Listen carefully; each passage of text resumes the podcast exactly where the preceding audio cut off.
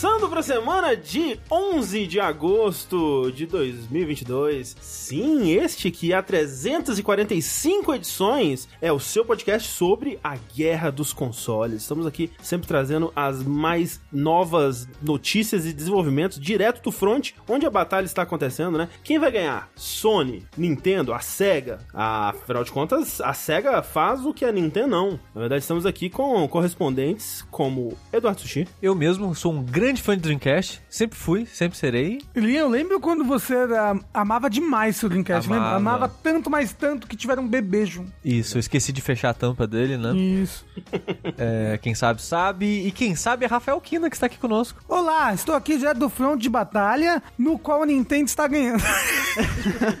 Essa é a piada, gente, cara. Qual é- qual é- qual é- Mentira. Mas também estamos aqui hoje com a presença ilustríssima dela, Amélia Molino. Olá, e eu sou a correspondente direta da, da SEGA aqui, trazendo as notícias mais importantes dessa indústria vital de jogos. Não para, né? É uma Não máquina. para, não para, é incrível. Impossível. Como é que é? O, o, o homem disparou, como é que fala? O homem O homem disparou. O André disparou, fingindo que não foi disparou. ele que É. fez o vídeo. E falando em disparar, quem tá disparando ao meu lado? Sou eu, assim, disparando sem, sem parar com as, é, as novas é, farpas aí, disparadas pela indústria. Com o novo PlayStation Move, com um cabeçote assim brilhante, disparando sem parar. É, sobre isso e muito mais nós vamos conversar hoje nesse episódio do Vértice, que, pra você que não sabe, né, já deveria saber. Nós juntamos tudo numa coisa só. Então toda semana nós temos notícias e joguinhos aqui nesse podcast que é sempre acontece às segundas-feiras, sempre, Isso. sem exceção. Não estamos gravando numa quinta-feira hoje, na semana amaldiçoada, mas então você tá ouvindo a versão editada desse podcast, você pode correr para twitch.tv barra jogabilidade, que nas segundas-feiras, sem falta, vai ter um episódio do Vértice. Nas quartas, quinzenalmente, a gente grava também o Fora da Caixa. E pra você que tá aqui conosco, né, ao vivo, saiba que isso aqui é editado, se torna um podcast que você pode escutar onde quer que você escute podcasts, no Spotify, Google Podcasts, Apple Podcasts, no aplicativo da sua preferência. É só procurar por jogabilidade que você vai encontrar todos os podcasts da casa. Todos esses podcasts que, inclusive, são proporcionados por pessoas como você, que vai lá nas nossas campanhas de financiamento do Patreon, do Padrinho, do PicPay, com o seu subzinho na Twitch, que o Prime sai de graça pra você, caso você assine algum serviço da Amazon, né? E quem quiser contribuir a mais, tem os tiers também, né? Tem o tier 1, tier 2, tier- tier 3. Cada um desses você dedica mais do seu rico dinheirinho pra gente e a gente agradece muito mais, inclusive. É, sabendo que contribuindo a partir de 15 reais em alguma das campanhas ou com qualquer um dos, dos subs da Twitch, você ganha acesso ao nosso grupo secreto do Discord, onde temos um podcast bônus incrível, né? Onde no último episódio tivemos aí o, o Matheus Joyboy, que falou com a gente sobre as adaptações aí, né, da, da Netflix de estão tão pra vir, as expectativas aí para as adaptações de One Piece, Yu Yu Hakusho, e como que tudo vai ser, Uma bosta. e a gente falou qual história era mentira também. é verdade, né? É verdade, porque olha só, esse é um deles decidiram, inclusive, André, esse do- das histórias da mentira, que no nosso aniversário do jogabilidade, que muda, né? Os meses qualquer, muda a data, a gente costuma soltar uns DLC cedilhas no, no feed das pessoas, né? Uns DLC cedilhas de graça. Esse é um que a gente tem que soltar. Foi bem legal. E não soltar o seguinte, que é o das respostas, entendeu? Caraca, Exato. De marketing. Exatamente. Perfeito. Perfeito, mas a gente contou três histórias. Dentre elas, uma era mentira. Você consegue descobrir qual era a mentira? Tudo isso e muito mais, né? Apoiando o, o jogabilidade. E antes de irmos pro conteúdo principal desse podcast, se o Tengu estivesse aqui, quando ele voltar de suas férias, ele poderá cumprir esse papel pra gente de dizer que você pode acessar a nossa lojinha, né? Nossa página na Chico Rei pra comprar uma de nossas belíssimas peitas, né? As camisetas do jogabilidade, que são lindas e estão constantemente em promoção. Outro dia aí tava pela metade do preço. Sim, Isso. tava. Tudo- a gente nem consegue acompanhar tanta promoção que... É verdade, tem muita promoção. E pra mocinha também, né? Não? Mas olha só, cobrindo as férias do Tengu, mais uma vez, a Amélia aqui con- conosco. Pra quem não te conhece, Amélia, pra quem não ouviu nenhum dos 10 bilhões de podcasts que você participou com a gente nas últimas semanas aí, é, você trabalha com, com- nessa, nessa indústria vital que a gente tanto. Exato, essa indústria aqui. que move, né, o comércio, que faz mais dinheiro do que o cinema já hoje em dia, não é mesmo? Alguns diriam que até mais do que o pornô. Mas faz? Essa é uma coisa que eles diziam, né? É. Diziam, diziam por aí. Diziam. As lendas. É, eu não consigo, na verdade, separar muito a indústria do pornô com a dos videogames. videogame. Eu confundo muito na minha coisa, cabeça, né? é. Eu sou tradutora de jogos e escritora. O jogo mais famoso que eu trabalhei é Unsighted, que é um jogo brasileiro. É, vocês podem me encontrar no Twitter, geralmente, falando sobre jogos e tristezas da vida. No post desse podcast tem, tem links, né? Você pode clicar na carinha da Amélia ali, vai direto pro perfil dela. Vamos lá então para as nossas notícias. Eu quero começar com uma notícia aqui que é, aconteceu nos últimos dias aí. A gente agora consegue cobrir as notícias com um pouco mais de agilidade. Uma notícia recente aí sobre é, um, um cancelamento é, é, surpresa, né? Um, aquela, aquelas coisas cancelaram, coisa que a gente nem sabia que existia, né? É. Porque foi uma matéria aí do, do Jason Schreier falando sobre um jogo que a Blizzard cancelou recentemente, né? É, a Blizzard, ela tem essa parceria com a NetEase, né? Que é uma empresa é, chinesa aí muito famosa, é, é muito... É a segunda maior empresa da China, né? De desenvolvimento de jogos, muito focada em jogos mobile. E com eles, recentemente, lançaram aí o Diablo Immortal, né? Mas não é o único projeto que eles estavam trabalhando. O Diablo Immortal, que inclusive, apesar das críticas, né? Sobre o sistema monetário, tá, tá indo muito bem, obrigado, né? Vai dar muito Assim, dinheiro todo né? Porque o- os jogos sempre têm baleias, né? Esses jogos assim. É, e as baleias do Diablo Immortal são absurdas. É, exato. Deve ser umas baleias demoníacas, assim. Não, mas é baleia são pessoas muito ricas que gastam muito dinheiro em jogos online. Elas cobrem todo mundo que, que não gasta nada. né, Exato, é. É, teve um rapaz que gastou 600 mil e não conseguia achar ninguém pra jogar com ele, porque ele Nossa tava muito Senhora. acima. Caralho, ele gastou 600 mil reais. 600 dólares. 600 mil dólares, em Dólares. Diablo Immortal. É porque a gente, 60 ou vive, 600, a gente vive num sistema muito justo, entende? Tem pessoas que têm esse dinheiro pra gastar com videogames. E aí, eu acho que esse termo talvez, talvez, eu tô imaginando aqui na minha cabeça, seja baleia, porque a baleia, às vezes, ela não tem um cardume de peixinhos que, que nada junto com ela, assim. Porque aí, tipo, essas pessoas sustentam o jogo monetariamente pra todas as outras que jogam de graça, entendeu? Sim. Ah, faz sentido, né? Tem. Ah, entendi. E é, é porque a baleia, ela vira um ecossistema dela mesma, ali, porque ela, ela né, a- do que cai dela, os cardumes comem, do que, não sei. Tal- talvez tenha algum sentido nisso aí. Vamos pesquisar Não. e trazer a resposta na, na próxima edição do Vértice. Não, Não, não vamos. É, mas fato é que eles estavam desenvolvendo junto com a NetEase também um outro jogo de codinome Neptune, que seria um MMO mobile é, baseado em World of Warcraft. Não seria um port de World of Warcraft para celular, mas seria tipo um spin-off. Eles falam, é, citam o termo spin-off para seria um- um- uma versão mais light do WoW, assim, mais moderna, é, e que se pareceria em outra época, alguma coisa assim. É, seria Então um seria um- outro MMO. É, então seria um, um spin-off de Warcraft, né? Porque o, o World of Warcraft é um spin-off de Ah, sim, Warcraft, sim, não? Mas Sim. até aí existem spin-offs de spin-offs, né? O, o Soul Hackers é um spin-off de Shin Megami Tensei, que é um spin-off de Megami Tensei, Que é um... que é uma adaptação de um livro. Isso. É, mas eu acho que eles A falam. Bíblia, né, no caso. Comparam com World of Warcraft porque seria um MMO. Aham. Também seria sobre o mundo, né? E coisas parecidas o suficiente pra. Exato. Não seria um RTS. Exato. Né? Sim, sim. Então, eles trabalharam durante três anos nesse jogo, que é bastante tempo. É, é o tempo de fazer um jogo, É. né? E a- algum desentendimento, essa parte é meio nebulosa, eles não sabem exatamente o que, que, o que, que foi, se foi algum desentendimento dos rumos do jogo, alguma, alguma questão financeira. A Blizzard depois ela, ela respondeu a matéria dizendo que não é nenhum problema financeiro. Não, gente, tá tudo ótimo, imagina. A gente tem dinheiro. Mas essa parte é meio nebulosa do porquê, mas o fato é que desmontaram esse estúdio, cancelaram o projeto, demitiram mais de 100 pessoas, assim. Algumas pessoas do estúdio foram realocadas para outros cargos dentro da, da NetEase ou da Blizzard. É, e é engraçado, porque, assim, engraçado, trágico, de certa forma. mas é parecido com o que é, rolou recentemente também com o, o, o filme da Batgirl lá, né? Que, tipo, Ah, tava... Ah, tava- não, não. Nesse caso, tava pronto, né? É. Exato. cancelado. Não, mas isso daí, se a gente cobrisse é, notícias de Hollywood, de, aí seria um podcast à parte, porque puta que É me uma pariu esse caso todo da HBO, meu loucura, Deus do assim. céu. Mas, de fato, e, e não foi o primeiro jogo deles cancelado recentemente, né? A Blizzard, é, outra aventura dela aí no, no mundo mobile que foi cancelada, eles estavam desenvolvendo um outro jogo, não sei se com a NetEase, mas era pra ser um jogo de celular também, também baseado em Warcraft, que seria um Pokémon GO de Warcraft, assim, do universo de Warcraft, que tava com o codinome Proje Projeto Orbis. Orbs, é. Também tava uns três anos, eu acho, né? É, desenvolvimento. bastante tempo. Foi mesmo, começou mesmo meio que na época do Pokémon GO, assim mesmo. E cancelaram também. Mas, recentemente, anunciaram um outro jogo também de Warcraft. Uma hora eles lançam alguma, conseguem lançar alguma coisa de Warcraft que vai sair. que é um, um Clash of Clans, né? Clash Royale. do- De, de, Sim. de Que a gente teve o Warcraft. anúncio dele em na E3, em alguma coisa que a gente tava cobrindo. Recentemente teve, né? Que é o Arclight Blacklight Rumble, né? Esse daí tá, talvez saia, ou, ou não, alguma Mas esse foi anunciado não há muito tempo. Não, não, foi é esse recente, ano. Foi, esse foi Ah, há então, alguns meses, é. tipo, acho que foi em maio. Ah, então, coisa assim. então tem chance ainda disso Sim, aí. sim. Mas você sabe quem tá produzindo ele? Eu chutaria que é a NetEase também, mas não tenho certeza. Só porque é mobile?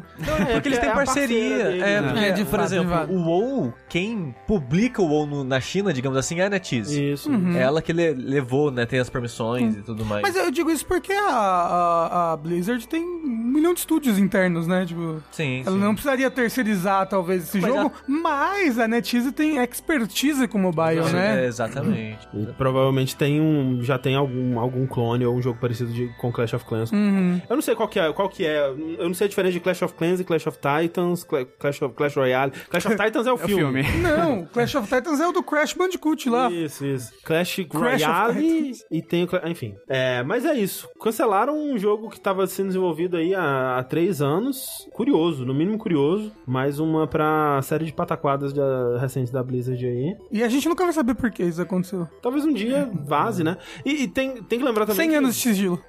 É, Sigilo. Tem que lembrar também que, por exemplo, o que é Overwatch hoje, né? Ele, é- é- ele foi construído em cima dos destroços de um outro MMO. Isso. Que eles desenvolveram também, trabalharam por muito tempo. Acho que oito anos, né? muito Foi parada. que era o Titan, né? Era o Titan. Isso. É, e que foi cancelado e eventualmente aproveitaram parte do conteúdo pra fazer Overwatch. Então talvez alguma coisa surja desse projeto aí, talvez nem tudo seja jogado fora. É muito comum projetos serem abandonados e cancelados no meio do desenvolvimento, né? E a gente só não sabe porque Não foi é comum a gente né? saber. Foi, é, foi isso cancelado. não é comum a gente saber, Mas exato. é, eu acho curioso que a Blizzard, a gente tem até bastante informação pra um estúdio que não lançava tanto jogo assim, né? Tipo, o Advent do Warcraft, por muito tempo ele foi tipo, uou! Sim, é. O Ghost também, né? Que era o jogo de ação lá da, StarCraft do, Ghost, Starcraft, aham. Do StarCraft. É, eu acho que o que mudou é que o, o Jason Schreier tem algum informante muito bom dentro da Blizzard, Exato. né? Porque O único vaza, jornalista. Tudo, é, tudo... o único jornalista de Alguém é- solta um peido na Blizzard e... Eita... É, mas esse esses aqui. dois jogos foram Jason Schreier, né? Que, Sim, que sim, falaram. sim. Exato. É, mas bem, continuando em- em- na temática aí de... De guerra, né? De guerra e da Activision Blizzard, né? Pô, verdade. Fazendo ondas pelo, pelo mercado de videogames. né? É. E olha só, dessa vez é no Brasil! Brasil, Brasil, Brasil, Brasil, Brasil. Não tem um botão no Brasil.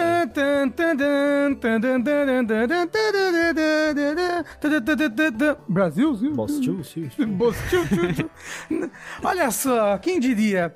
É, graças ao Brasil, é, uma grande guerra está para acontecer no mundo dos videogames. E essa guerra é o quê? Eu queria muito saber. Quando eu tava lendo a notícia, eu vi que começou no Brasil. Eu tava perguntando: será que são os membros dessa empresa, mas os membros brasileiros dessa empresa criando treta? Ou é o pessoal dos estúdios, da- da- dos escritórios internacionais Não, é mesmo? internacional. é inter- É. é, tipo, eles estão falando em nome, né? Essa, essa parada é, é muito grande pra, né, pros caras do Brasil ter feito lá. Eu acho que é isso aqui, Eu vai. acho que isso aqui é. tô bravo, tô puto. Porque, só pra dar um, contexto, né? Tipo, pra quem não se lembra aí, né? A maior compra da história dos videogames aconteceu... Comecinho desse ano. Nossa, que loucura. Parece, Comecinho janeiro. desse ano, é, parece janeiro. que foi muito tempo atrás. Que foi a compra da Activision Blizzard King pela Microsoft, né? A compra ainda está sendo é, analisada, né? Pra ser aprovada e tudo mais. E aí tá acontecendo uma coisa que eu não sabia, porque quando a gente noticiou isso, eu achei que quem tinha que aprovar era o órgão americano, né? Que é o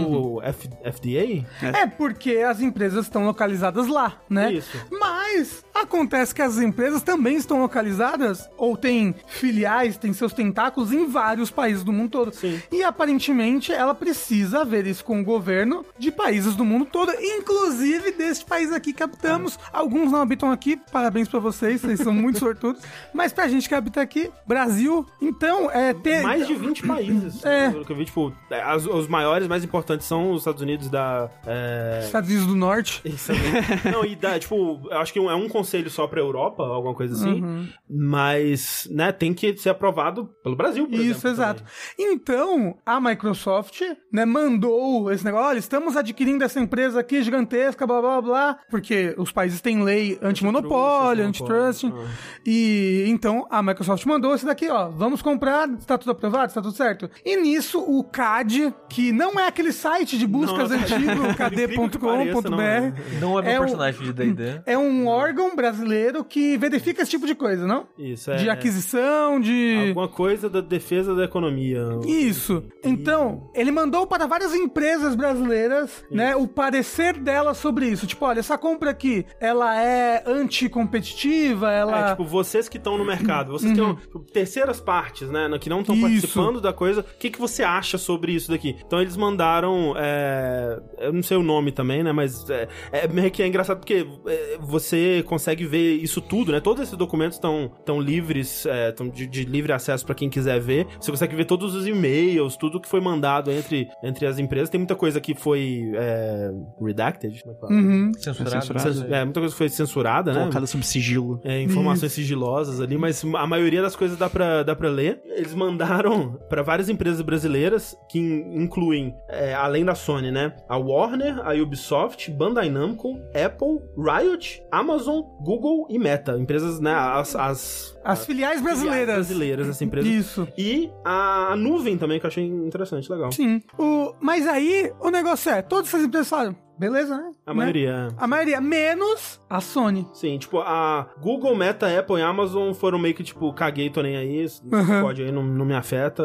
A- as publishers, né, que era a Warner, a, Ubi, a Riot, é, desenvolvedoras, né, é, falaram, tipo, ah, é ok, tipo, a gente não acha que os produtos da Activision Blizzard se- sejam muito únicos, é, a ponto de impactar o mercado, porque uma das perguntas que eles fizeram era, você acha que a, se a, a- a- a- tirar a Activision Blizzard, os produtos que a, da Activision Blizzard do mercado e tornar eles exclusivos para Microsoft, afeta o mercado? Como é que isso vai afetar o mercado, né? Tipo, tem algum produto deles que é considerado essencial nesse mercado de jogos? Esses produtos que eles fazem têm competidores no mercado? Então eles foram responder sobre isso, né? Então a- a- as publishers falaram, tipo, ah, a gente não acha que tem. é, muito- os produtos não são exatamente únicos, tem competidores, todos eles, é, e a gente não acha que vai ter um, efeito tão negativo assim. Até porque, se você for pensar, tirando, é, é, né, se, se, vamos dizer, se os produtos da Activision Blizzard ficam exclusivos pra Microsoft, abre um espaço de mercado pra essas outras publishers em outras plataformas, né? Mas a Sony falou não. Essa prática, essa compra, ela é anticompetitiva. Sim. Né? Porque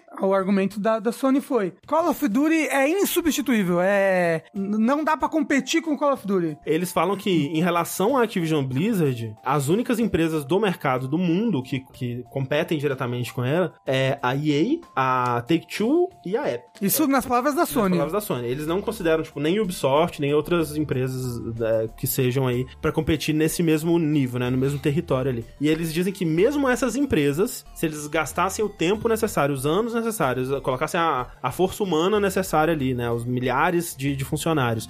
E o orçamento necessário de um Call of Duty, mesmo assim eles não gerariam um jogo que é competitivo com Call of Duty, porque Ah, tem por muitas- causa da base instalada. É uma franquia que- de décadas, né? Tem muitos fãs já, e, e é uma franquia que leva as pessoas a decidirem compra do console. consoles. E eu não sei se marcaram isso na reportagem, mas um detalhe muito importante do Call of Duty é que ele é propaganda militar com muito investimento militar. É muito investimento do governo, né? é, também. é muito investimento. Sim, tem isso. É difícil competir com alguém que tem uma base dessas. Uma base militar, né? Ah, Uma base militar. Mas, né, então a Sony falou: não, nessa compra aí tá errada. A Sony. Isso, aí é que tá, né? Foi a Sony do Brasil que falou, mas será que foi a Mando da Sony? É isso que a É, gente tava a, falando. a, a Mando da Sony lá de cima, Com né? certeza, com certeza. Eu, eu acharia muito engraçado se não fosse o caso. Seria um, um cara tava lá, não, não acho não. Chegou um e-mail lá pro estagiário e falou: achei isso errado.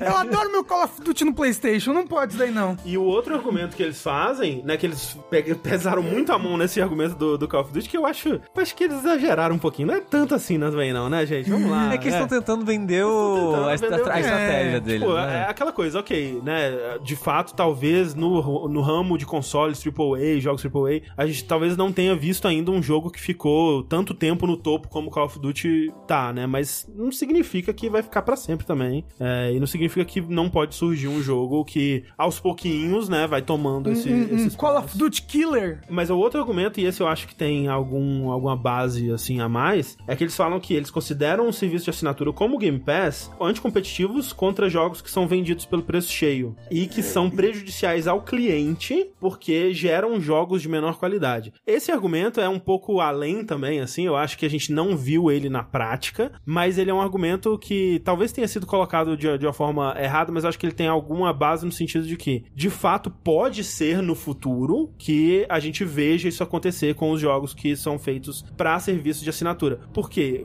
existe uma preocupação grande nesse sentido, porque a gente não sabe o quão financeiramente é, é, Sustentável? sustentável é um- uma coisa Como Game Pass. pra Microsoft. E, tipo, a Microsoft, ela tá falando, não, tá tudo certo, dá dinheiro pro desenvolvedor, o desenvolvedor tá show, a gente tá mantendo, vai ser top, vamos colocar o jogo tudo de graça no dia 1 e tudo mais, porque a Microsoft tem dinheiro infinito. Mas assim, né, até quando também que ela vai querer ou ter interesse de manter isso, É, é, até onde, né, isso é sustentável pra ela em, em termos de retorno. Tipo, será que realmente todos esses jogos que ela vai agora investir centenas de milhões de dólares aí pra desenvolver, será que todos esses jogos sendo lançados dia 1 no Game Pass ainda vão se pagar, né? Será que todos eles vão ser lucrativos com base nas assinaturas? Talvez seja. O lance é, a gente não sabe porque a Microsoft ela não revela esses números. Então existe essa preocupação, né? Tipo, e você vê uma empresa como a Sony, né? Ela, ela lançou o serviço dela pra competir e é uma sombra do Game Pass, né? Tipo, não Mas isso fala mais sobre a Sony do que sobre qualquer coisa. Não sei, porque, tipo, talvez se eles se fosse tão economicamente viável, eles fariam igual ou fariam melhor, né? Pô, mas será que a Sony não consegue re- relançar os próprios jogos de PlayStation 1 no, Ah, não, no mas- serviço lá? Mas, mas, é- mas o argumento deles é mais com o lançamento. É. Exato, porque aí tem um, um esforço de ir atrás, né? O lançamento, se eles quisessem, se fosse, se fosse tão economicamente viável lançar num serviço de assinatura quanto do, do formato atual deles, talvez eles lançassem. Não sei, não dá pra saber. O, o negócio é, eu acho que ninguém sabe. Exato. Eu acho que Exato. nem a própria Sony e Microsoft,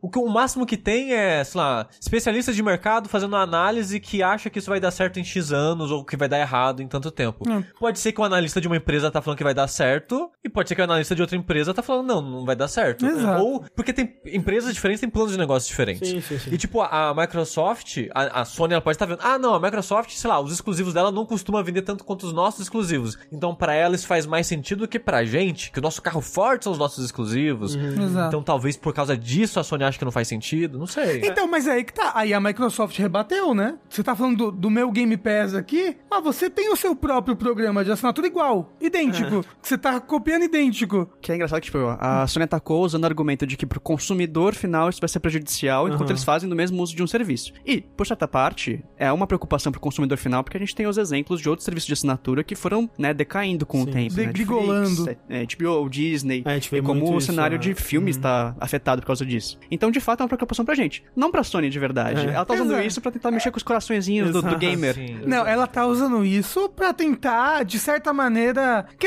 eu, é o que eu acho, a Sony não vai conseguir impedir essa compra, Não, né? eu acho que não. Não, vai- não vai ser por causa do Brasil que essa compra, que essa compra não vai passar. Imagina se fosse. Imagina. Seria muito engraçado. O começo da Terceira Guerra Mundial. Exato. Vai ser no Brasil, né? Isso.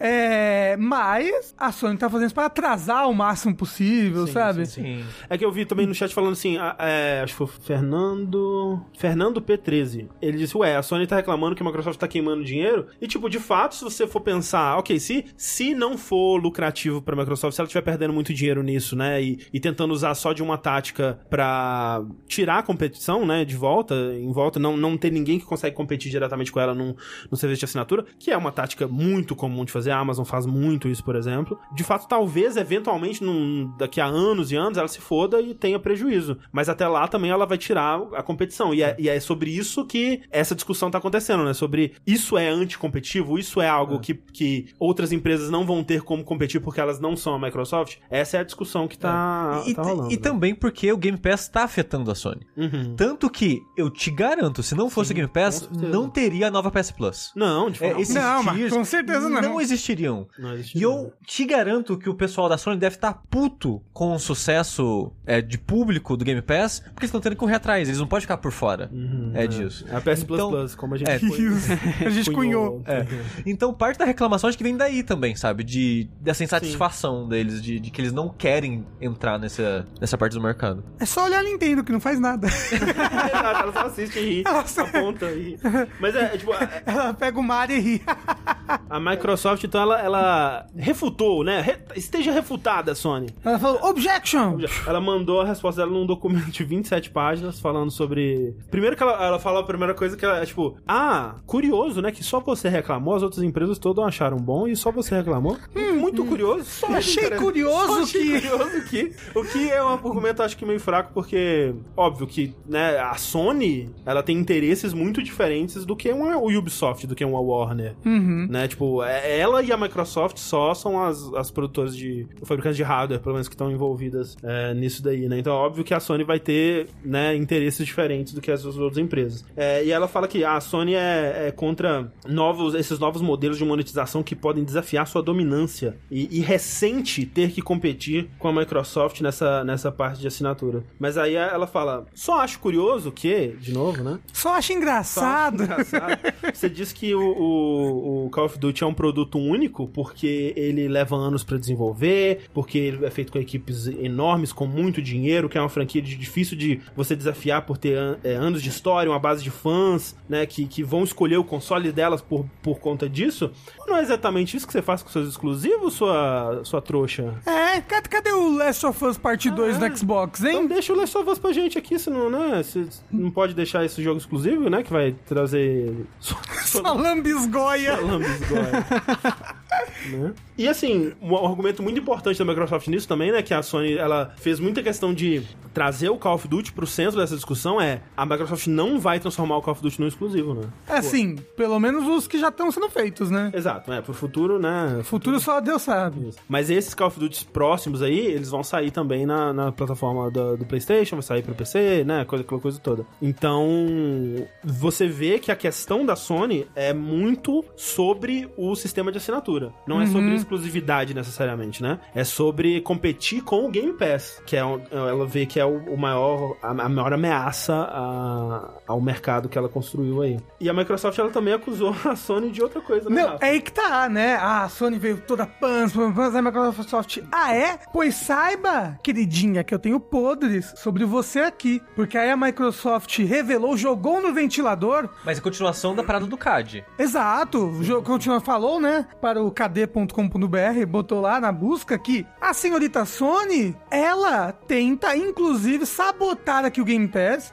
porque ela paga para empresas, paga tipo um uma espécie de direito, uma espécie de. É Eu um con- dizer, um contrato, uma garantia, é. Ah. Olha só, você vai ganhar tanto se você não botar o seu jogo no, o seu jogo no Game Pass. É, não é só você vai ganhar pra ser exclusivo do meu console. Não, você vai ganhar para não botar No Game Pass. no Game Pass. Tipo, você entendeu? pode vender normal pra lá, tá show, mas no Game Pass você É, nunca vai no colocar. Game Pass você não vai poder colocar. E é- Isso é confirmação de, uma, de um vazamento que rolou há um, um tempo atrás, que a gente, eu lembro até da gente ter falado aqui, que é um vazamento de um contrato sobre o Resident Evil Village, que falava justamente isso, que ah, uma das cláusulas é que a Capcom não ia poder colocar o Resident Evil Village no, no Game Pass. O que é, é curioso, né? É legal de, de ver que isso é comprovado, né? Porque a, a gente imaginava que em algum, de alguma forma isso deveria acontecer, mas aqui tá nas palavras da Microsoft. Exato, e inclusive eu acho que parte disso já, já tinha vazado, já tinha licado, já tinha sido por causa daquele negócio da Apple versus Epic, não é? Eu acho que foi aí mesmo, né? É. Foi aí mesmo. Então, tipo, louco, né? Como é. Como os dominós vão caindo, né? Sim. E é tudo, é tudo beirando o criminoso, mas como não tem evidência ou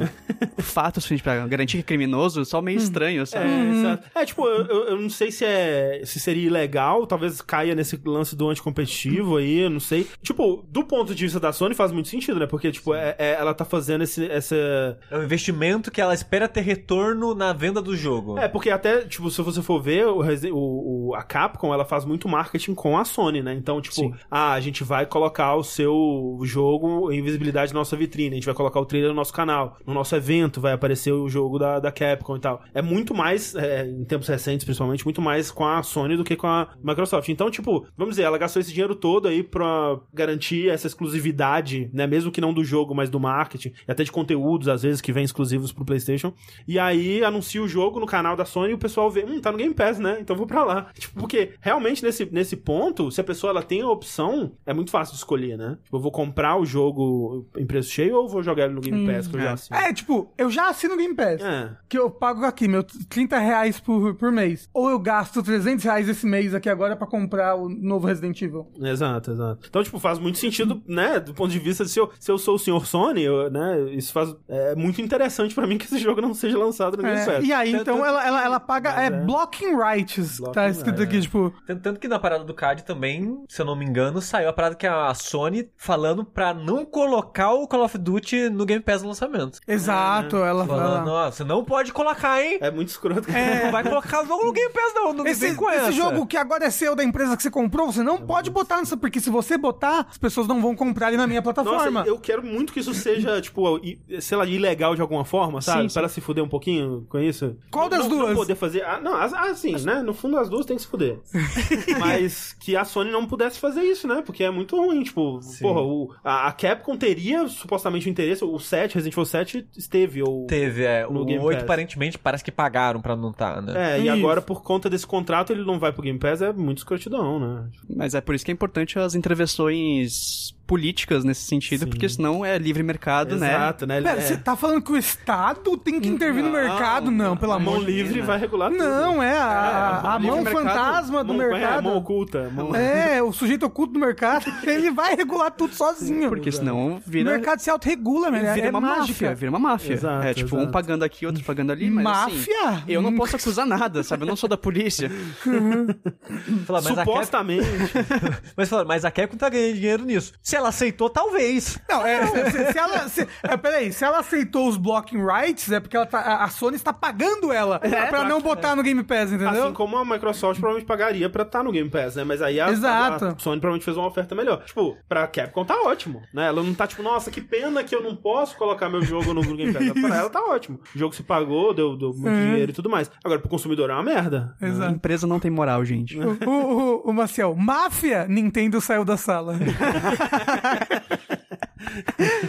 Exato. O Play, isso não é um acordo de exclusividade de serviço? É um acordo de. n- Não é exclusividade, é de bloqueio mesmo, né? É, porque. Porque você não tá colocando, não, vai ser só aqui. Não, é você vai estar em tudo menos lá. Isso. E tipo, tipo exato. ele, a- esses jogos não estão no serviço da Sony.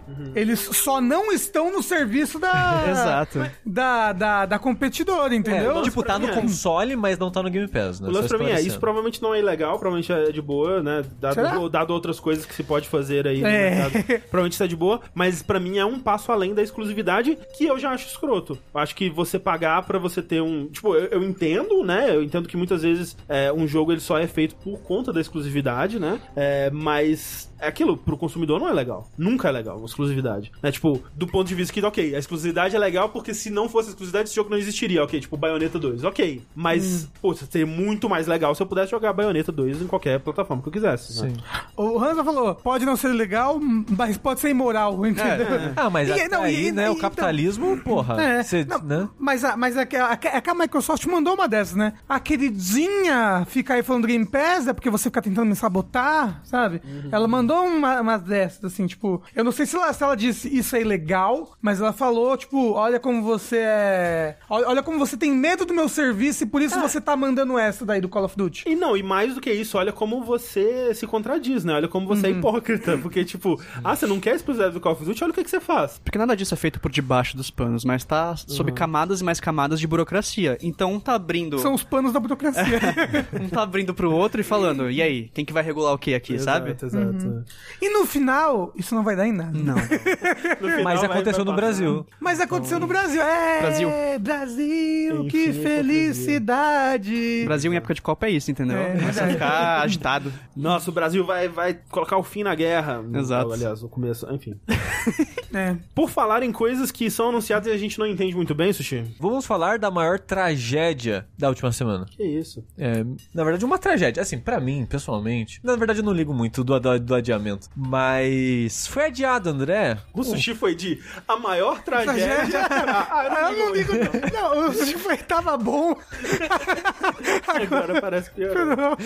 É, é porque, assim, eu quero jogar o jogo, mas eu- hoje em dia eu já não me importo muito mais com adiamento no geral, sabe? Assim, assim. É, mas o que aconteceu foi, o Midnight Sun, que estava com seu lançamento previsto pra outubro, ou seja, mês que vem? Midnight Sun é o novo jogo da Firaxis, ou vai ser o novo jogo da Firaxis, que é o pessoal que faz XCOM, resumindo bastante aí, que é aquele jogo da Marvel com cartinha que o pessoal ficou puto, Isso, vai tem ser o, cartinha. o XCOM da, da Marvel. É, Exato. não. Né, tipo, é, é um jogo. É o jogo tático da É um Marvel. jogo tático. O pessoal queria que fosse um XCOM da Marvel, muita decepção quando viram que não era um XCOM da Marvel. Mas é um XCOM. Digo, é um XCOM barra. É um jogo de estratégia É isso. por É um turno. Tactics. É um Tactics, tático, isso. sim, com Isso. heróis, né? Exato, Isso. exato. Ele não é exatamente XCOM, mas não teria como fazer exatamente o XCOM com a Marvel, né? Convenhamos. Seria Cê- esquisito. seria. Você vai lá com o Capitão América, anda um pouquinho, esconde no- na muretinha. Aí, vê, aí vem assim- o Hulk, anda um pouquinho, esconde na muretinha. Porra. Né? Convenhamos, né, gente? Assim, daria pra fazer algo no universo da Marvel, algo tipo Heroes of Shield, Agents É, of Então, Shield. exatamente, teria que usar é, esses personagens. Mas É. com os super-heróis de fato, você precisa fazer algo diferente que faz sentido pra esses personagens. E eles estão tentando fazer isso através das cartinhas, né? Em campos de batalha aberto, em vez de takeover, esse tipo de coisa. Eu, particularmente, eu tô bem interessado no jogo. Mas a parada é, ele foi adiado de outubro, mês que vem, pra não tem muita data. A única janela que eles deram de estimativa foi ainda neste ano comercial. Fiscal, é. É, isso, fiscal. Que termina em março. O último mês desse ano fiscal é março do ano que vem. Os anos fiscais, eles mudam de país pra país. Muda. No Japão é diferente dos Estados Unidos, por exemplo. Mas é, é sempre meio que mês 4, por ali, assim. Mês 4, 3, né? Por É. ali. Quando eu ouvi essa notícia, foi o pessoal do no nosso grupinho que a gente tem com o Overloader e o Nautilus lá comentando, né? E aí falaram: ah, é, vai ser ano fiscal de 2023, né? Aí eu, putz, ano fiscal de 2023 começa em março de 2023 e termina em 2024. Então, putz. o Vai ser foi- adiado pra caralho, o né? jogo foi adiado um ano pra mais, né? Que loucura. E, e sem dar muito motivo, né? Nem nada. E aí começou a vir aquela teoria da conspiração. Hum, será que eles vão tirar a cartinha? Que nem rolou esse rumor, de, né? no- de novo, toda vez que alguém peida nesse jogo, a gente fica, caralho, vão tirar as cartas. Tudo, tudo, tudo que acontece vão tirar as cartas. É, mas não, tipo, provavelmente é só um polimento, né? Porque ele vai ah, ser adiado, sei lá, uns seis meses, talvez, aí. E, e- e o foda, é, que eu acho que deixa as pessoas preocupadas também, é que o jogo era pra ter saído março desse ano já. Mas não, né? O jogo vai sair no máximo, aparentemente, até março do ano que vem. Só não tem uma data definida ainda. Exato. Hum, isso. Isso, ou seja, março de 2023. Inclusive, aqui é engraçado, o Bruno no Bruno LPC aqui no chat falou que o ano fiscal no Brasil termina 31 de dezembro. Ó, segue o ano mesmo. Fica mais fácil, né? Mais fácil. Por isso todo contador enlouquece no fim do ano. É, mas se, se fosse em março, ia enlouquecer em março, né? Não faz diferença. Mas é Sempre que o final do ano já é muito lotado de outras coisas, entendeu? pode ser. Já tem Natal, né? É, tem que ir- ir- comer o peru.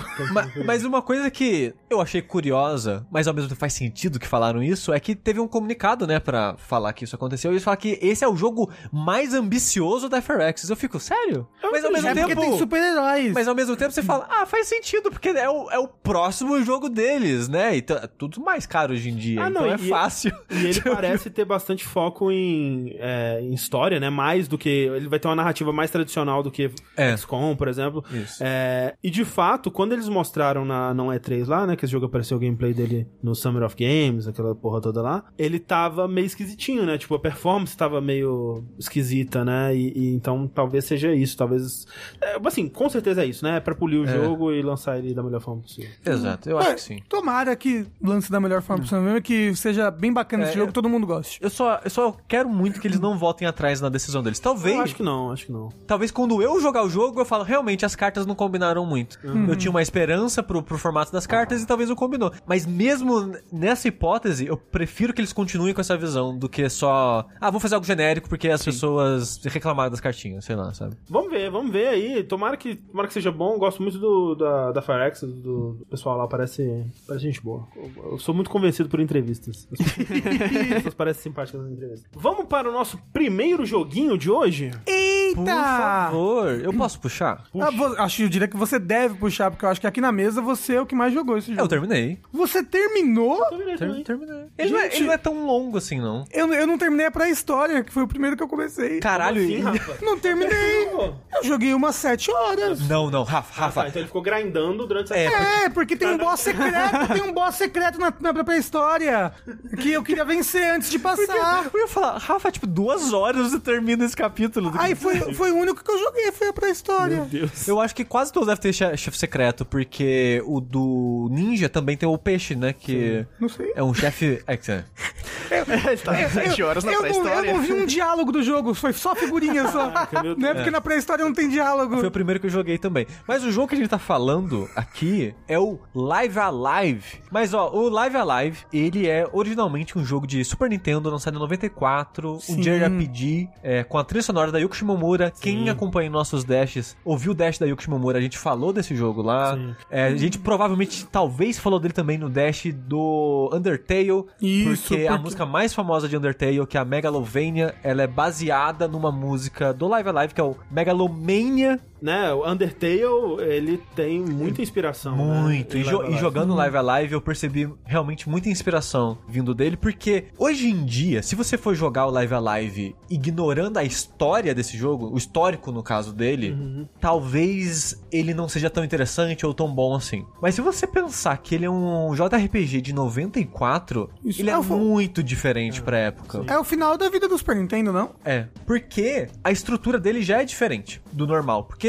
no Super Nintendo, o JRPG já é um dos maiores gêneros, né? De jogos é, nessa geração aí. Sim, a gente tem clássicos imortais que saíram do Super Nintendo, sabe? Exato. Então, Est- Estão até lá hoje, infelizmente. então meio que já tem um estilo de JRPG que já era feito nessa época. Meio que muito medieval, com uma estrutura assim, assim, assado, né? Party de personagens, né? E Sim. tudo mais. Tanto que eu lembro, já devo ter falado sobre isso alguma vez, que o, a primeira vez que eu entrei em contato com a existência de Live Alive foi quando eu tava mexendo com RPG Maker e eu tava procurando um tile set de RPG que não fosse medieval. Ah, não É existia isso. muito difícil, era tipo Earthbound e Live Alive. E o Live Alive no Super Nintendo ele era meio feinho, né? Sim. Tipo, ele era graficamente muito simples, assim, então não dava muito pra usar também, né? a- as coisas uh, dele, assim. Então, é, é, tipo, é- ele era muito único mesmo. né? Sim. Pra- E, a, e a estrutura dele é a seguinte: você tem sete personagens e cada personagem tem uma história. É meio que um capítulo, é como se fosse um livro de contos, digamos assim. Mas todos se passam no mesmo mundo. É, é o mesmo universo em períodos diferentes. Isso, de tempo. Exato. O Rafa, ele comentou que ele tava jogando da pré-história. Isso. Aí porque tem- é o primeiro na cronologia, né? É, eu Aí eu jo- pensei, vou jogar cronologicamente. Isso, eu também joguei cronologicamente. Eu, Eu- fui da pré-história pra China Imperial, pro Japão Feudal, pra Faroeste, pro presente, pro futuro próximo e depois futuro distante. É, são esses sete. Eu fui pela ordem que me parecia que eu queria mais jogar, assim. Tipo, então eu comecei Ah. com o Faroeste, aí o segundo foi o do Futuro Distante. O que você mais queria jogar era o Faroeste? Sim, eu falei, é, caralho, ele, um ah, RPG você gosta muito de. Red Dead Redemption, eu vi isso aí. Não, não é isso. Eu acho que um dos mais falados é o do Faroeste. Um dos mais citados. No material promocional, quando anunciaram, o que mais mostrou foi o Mas, Faroeste. tipo, porra, um JRPG no Faroeste. Eu quero muito ver o que, que é isso. É. Uhum. E o que é isso, como o André acabou de se perguntar? Eu achei muito interessante como se dá a estrutura dos contos, porque mecanicamente ele tem um, um combate semelhante, que daqui a pouco eu falo sobre isso, mas a estrutura das histórias e dos contos, muitos deles são basicamente referência a filme ou referência a um outro jogo. São meio que sempre referências ou, ou muito inspirados em, em alguma outra coisa, assim. Então, o, o das cavernas é, é meio que né, uma história do Homem das Cavernas com muito humor. Ele é o mais comédia de todos. É um comédia pastelão. Não, é um muito humor de peido e cocô. É um comédia muito Super Nintendo. Nossa, é um comédia. É porque é um jogo de Super Nintendo, né? O Então- remake, o remake ele é ultra fiel, né? Inclusive. Sim, é, ao sim, jogo. A, a gente inclusive tá falando de um remake, né? Que saiu. Exato. Isso, no- no- exato. É, é. Saiu no Switch. Eu acho que todo mundo que jogou no Switch. É só é exclusivo. É exclusivo. Ah, é exclusivo, então por isso que todo joguei. mundo aqui jogou no Eu não consegui jogar. Ah, tá. Mas não vai ser exclusivo pra sempre, vai? Não se sabe. Ah, e então ele é super fiel, o remake é extremamente fiel ao jogo original. Então, tipo, o humor do, da caverna é só, tipo, moça andou e peidou. Aí você chegou, veio e cheirou o peido, aí saiu correndo. É, isso. Isso. Mas, mas a parada é, ele tá tentando fazer esse humor pastelão de propósito. Sim, sim. Aí quando você vai pra China Imperial, ele é basicamente aqueles filmes de ação de chinês sobre um, um mestre procurando pupilos e briga com outros clãs e esse tipo de coisa. Outras escolas, no caso, né? De luta. Aí você vai para pro período do, do Japão. É uma história de ninja infiltrando um castelo pra assassinar um líder militar. O faroeste é muito o clichê do faroeste, O do Homem sem cavaleiro. nome, né? Tipo aquela coisa do, Isso. do que, né, um dia foi um herói, né? Aquela coisa toda, assim. Tem, tem um que é tipo um WWE da vida, não é? Exa e, é, o o- que- e esse é muito legal. Que conforme foi chegando esse set, eu tava pensando, e eu fui vendo que era muito referência de filme e coisa do tipo, eu tava, presente, o que, que o presente vai ser? O presente é Street Fighter! É o presente dos anos 90, né? Exato, é o presente dos anos 90, é. Detalhe, a Yoko Shimomura, ela é uma das compositoras do Street Fighter 2. A principal compositora. É, né? e a música, as músicas do, do, do presente lembram muito Street Fighter. A trilha desse jogo é uma É, saga. eu ia falar, o, o que esse jogo não tem de sprites bonitos no Super Nintendo, ele tem de trilha boa pra caralho, né? Nossa, e é foda porque assim, na época que a gente foi fazer o, o, o Dash da Yoshimura, eu devo ter escutado a maioria da trilha, né? E eu, putz, não, muito legal a trilha e tal. Só que fora do contexto, você não se apega do jeito que você se apega quando você tá jogando, Sim. né? Nunca é o mesmo, a mesma experiência. E nossa, jogar esse jogo com essa trilha é muito incrível. Tipo, é uma trilha muito foda. E eu gostei muito das versões, né, que é, eles fizeram pro jogo. Depois eu fui é, comparar, né, a versão do Super Nintendo com, a, com as do remake. Mas os remakes estão muito legais. Tipo, tem um. O remake que tem jukebox pra você ouvir as Tem, músicas. é. Tem o, o tema o tema emocionante, né? O tema triste, que é o, acho que chama Cry Alive. é, é, nossa, é uma música muito legal, muito legal. Tipo, é, eu não sei qual, mas com certeza uma dessas músicas vai estar no Dash de Ah, De melhores do ano. Inclusive, alguém no chat aí ma- mandou uma curiosidade que teve um, um concerto do Live Alive Sim. no Japão. Uhum. O Toby Fox estava lá e no meio de Megalomania, eles cortaram e botaram Megalovania. Que foda. E ele chorou. Ah, o setting do futuro é próximo é meio que um Shin Megami Tensei. Eu achei isso muito curioso, que até o, mapinha da cidade pra você andar lá é como se fosse aquele bonequinho de Megami Tensei que você desliza ele pel- pelas ruas assim da cidade. Eu achei que é Evangelion, assim. Que eles inventaram o Evangelion, que é tipo, é um, é um robô que a essência dele. é, tem robôs, né, nesse mundo, que a essência deles são seres humanos liquefeitos, né? Um Isso. negócio assim. Tem É. um negócio meio assim. É, mas, mas eu senti uma vibe meio. Ele é muito tokusatsu e tem uma, e tem uma música. A abertura do, do futuro próximo criaram uma música que não tinha na versão do Super Nintendo, que não era cantado, Não né? era não tinha cantado, voz. tinha, tinha Ah. música instrumental, mas É. não era cantada. E agora tem cantado pelo cara, eu esqueci o nome É. agora, Hironobu Kageyama. que é o cara que canta os tokusatsu tudo. É, que canta Dragon legal. Ball, É, Changeman. eu, eu- e é muito legalzinho a abertura, por É sinal. Mas sabe o que que eu é foda porque eu só posso falar sobre o passado, mas é mas mas eu acho que que deve se manter no, no resto, que eu gostei muito da, da batalha. Achei tipo ela não é super complicada, mas ela ela é divertida esse negócio de, de eu andar nos tiles e isso vai vai avançando a barra de ação de todo mundo. Então, eu- uma coisa que, eu, que eu, o Sushi tava falando e que eu acho que en- entra nisso daí, e alguma pessoa no chat perguntou, desculpa, perdi seu nome, mas perguntou, tem batalha randômica? E a resposta é, depende. Porque todas, todas as histórias, cada uma das histórias opera de acordo com suas próprias regras. Como o Sushi disse, o combate, quando tem, ele, é, Ele obedece opera regras pre- parecidas, né? É, as regras são meio que as mesmas, muda o combate, algumas dinâmicas. É, assim. mas por exemplo, uma coisa que eu gosto muito e que eu vi isso sendo aplicado muito ao longo do jogo inteiro é: vamos fazer a, his- a- o gameplay servir a história, né? Uhum. O que nem sempre é o caso, especialmente nessa época. Hoje em dia a gente tem muitos jogos, muitos jogos que eles são mais focados na narrativa e se tiver mecânica de gameplay é, é, ou, ou mecânicas de, de qualquer tipo, que elas sirvam a essa narrativa pra fazer con- é, sentido dentro desse contexto. Agora, no na época do Super Nintendo, essas coisas muitas vezes elas eram muito separadas, né? Tipo, a gente tá contando essa história aqui, mas a parte do gameplay você, né, você ignora e ela vai funcionar como as convenções da época mandam. No Live Alive, por exemplo, na parte da, da pré-história, que eu acho muito legal, é você, em, em boa parte da- do tempo, você tá caçando, né, é, esses inimigos. E você tem a habilidade de farejar é, os, a, a sua caça, né, os animais. Então, você fareja os inimigos, eles aparecem no cenário, e você que vai lá iniciar a batalha com eles, né? Então, tipo, é como se existe essa batalha randômica, mas mas dentro do contexto de você estar caçando os inimigos pra pra enfrentar eles, aí e adquirir a, a caça, a, a carne, É, os porque o, materiais deles, né? o ultrapassado, o ultrapassado é bom, né? a pré-história, ele, ele é o único que tem me- mecânica de craft, né? Sim, então você, isso. você fica caçando os bichos pra pegar osso, pele, e aí você fica craftando seus equipamentos. Uhum, Você craftar, você, você, por exemplo, você, craft, você pega osso e pedra, aí você faz Faz um uma, ma- uma machado, faca. né? Não, você faz acho que uma faca de osso, né? É osso e pedra que você faz uma faca de osso. Aí você. Eu aí você literalmente junta... passei 5 minutos no sistema de craft, Rafa. Porra, eu lembro. aí É por você isso que o junta... Rafa tá preso, porque tem Aí você, de jun- craft. você junta faca e pau, aí você faz uma lança, entendeu? Uhum,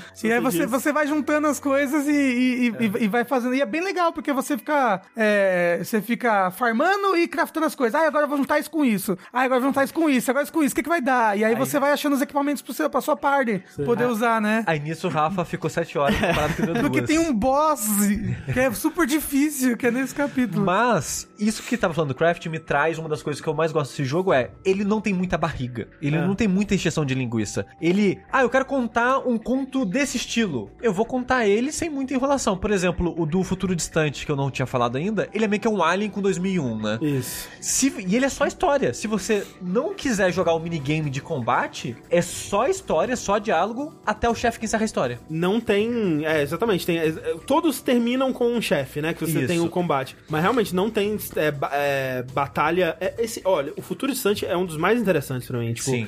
É muito legal porque ele. E você tem que ver, né? Pro Super Nintendo é tão experimental esse jogo, né? Nossa, Muito. esse do Futuro Distante é muito experimental, porque, tipo, não tem batalha. A partir de certo ponto da história, tem um inimigo, tipo um Nemesis, que te persegue pelo cenário, que você tem que fugir dele. É, porque é baseado em Alien, né? É, é tipo, é total Alien. É, e, e, nossa, é muito legal porque você joga com um robozinho, que é meio que o, o primeiro robô senciente desse mundo, né? E você não fala, né? Os, os, os personagens falam com você, assim. É, eu, não, eu não- acho que fica implícito que você fala, mas é como se fosse um protagonista mudo, né? Eles entendem o que você tá querendo dizer. Mas você não é um guerreiro ou um herói. Você não é nem tão importante assim pra essa história durante boa parte do tempo. Você tá presenciando aquela história acontecer e ajudando os humanos. Então é muito legal porque é, tem a tripulação, né, lá, eles estão sendo acordados de um, de um sono criogênico e tudo mais, e aí começa a dar ruim as coisas na nave, quem diria, né? Quem esperaria uma coisa. E aí tem uma parte que tá todo mundo, tipo, eles estão é, reunidos na cafeteria falando sobre como ah, tá tudo dando pro caralho, tá tudo uma merda. E o que você faz mecanicamente nessa parte é servir café pras pessoas. Você vai lá na maquininha de café, serve café e a pessoa conversa. Ela fala, tipo, você avança a história, né? Servindo café pras pessoas.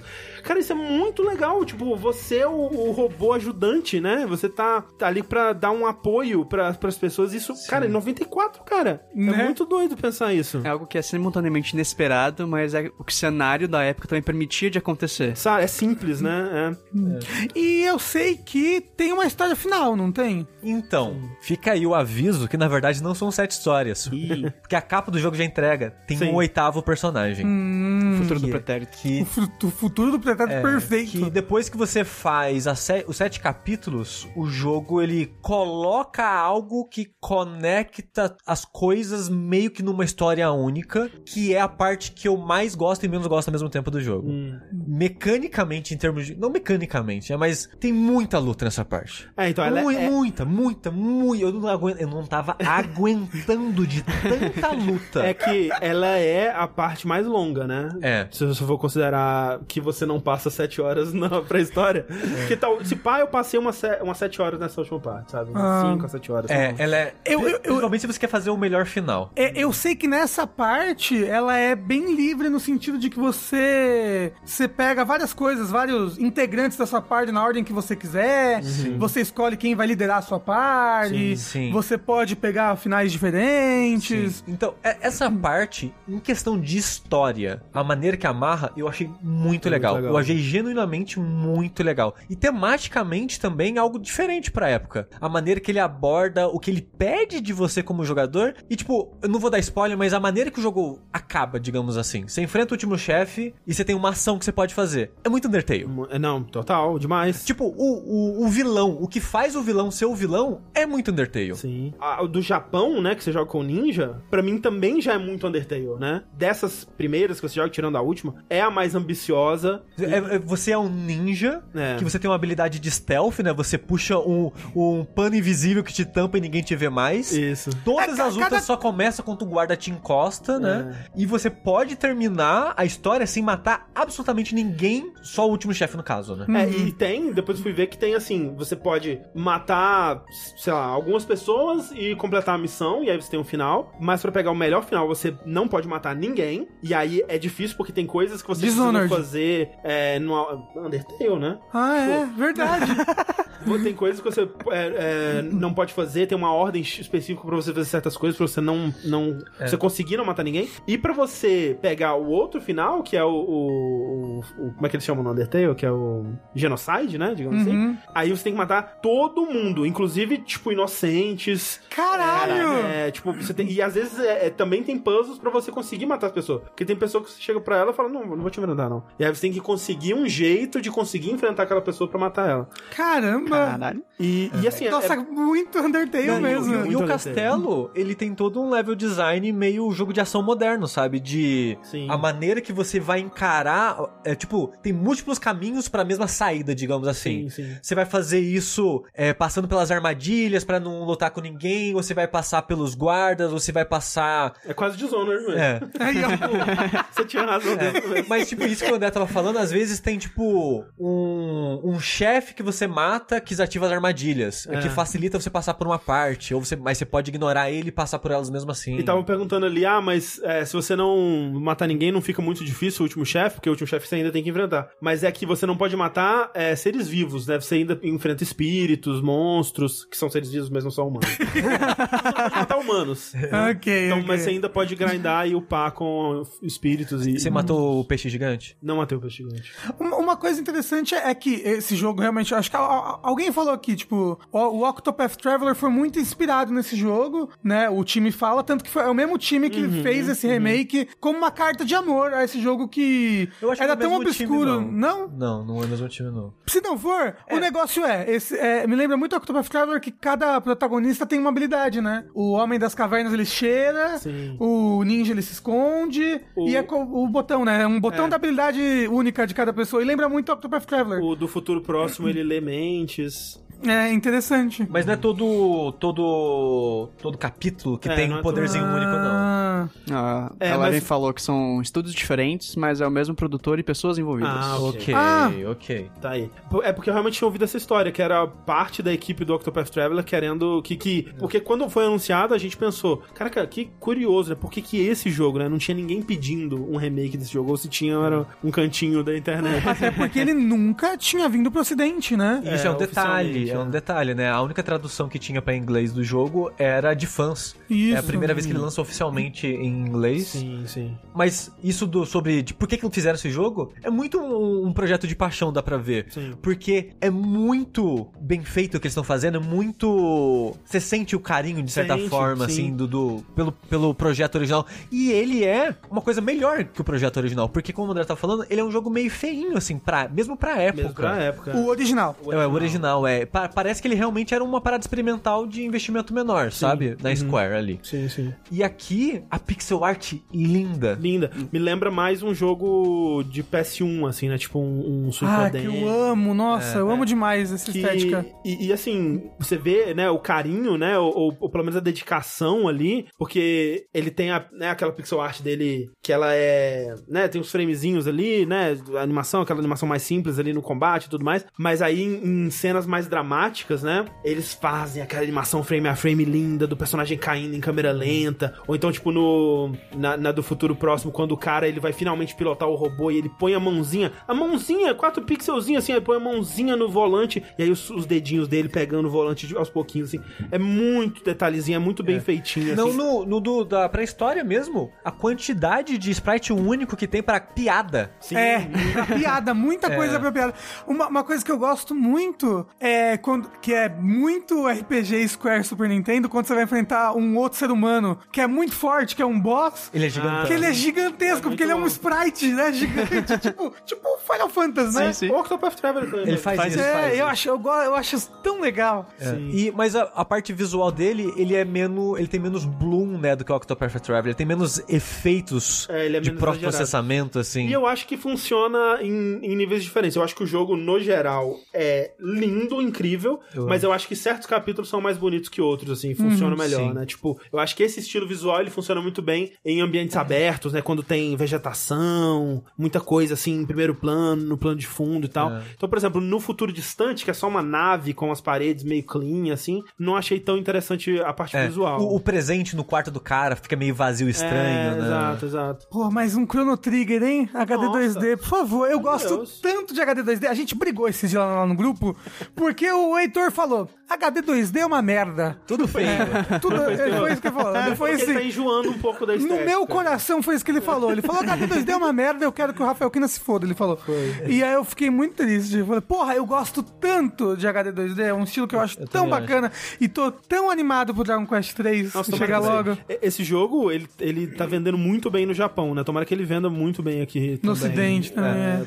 Só, só pra fechar rapidinho, o combate a gente não falou muito, mas ele é um combate tático de tilezinho, que também é único, porque quando chega o seu turno, você só não age. Você pode andar pelos tiles, e cada passo que você dá, você avança a barra de ação de todo mundo do campo de batalha, Isso. né? Aí se você enche a barra de ação de um inimigo, o inimigo vai agir Naquele momento. naquele momento, exato. É muito legal. Então, ele tem essa parada de posicionamento que é interessante. E uma coisa que eu achei legal é que ele é esse combate tático por tiles, é, mas os ataques, eles não são clichês em termos de espaço. Porque é muito comum, tipo, ah, o ataque vai ser em cruz. O ataque vai ser, é, tipo, um- um- uma cruz com a diagonal inclusa, né? Ou vai ser um quadrado. Meio que tem uns formatos padrões pra esse tipo, para esse estilo de combate que você já tá acostumado, né? E nesse jogo, os espaços de ataque são tudo modo caralho, assim, parece. Mas faz sabe? sentido. Não, faz sentido no contexto do tipo de, de luta, né? Que, Aham, a maneira que aquele personagem luta.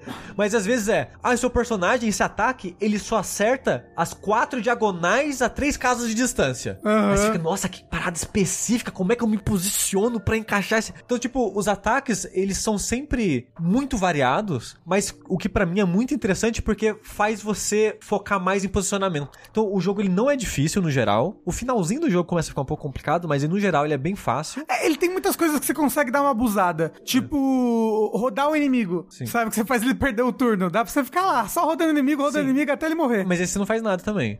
Não, uma cara, porque você roda o inimigo E dá dano. e dá dano, entendeu? E aí o inimigo fica rodando, ele perde o turno dele, É. então você fica só ali. E depois você, você tem vários chefes e, e inimigos que você aprende ponto cego nos ataques deles. Você Isso. fica só andando de ponto cego em ponto cego, eles também não fazem nada. Então, mas eu acho isso legal, acho isso divertido. Não porque uma coisa que eu tenho medo de RPG de Super Nintendo é não conseguir passar das coisas e travar. Ah, por isso que você fica sete horas sendo grande. Exato. Eu, eu sempre conto as minhas histórias de trauma aqui.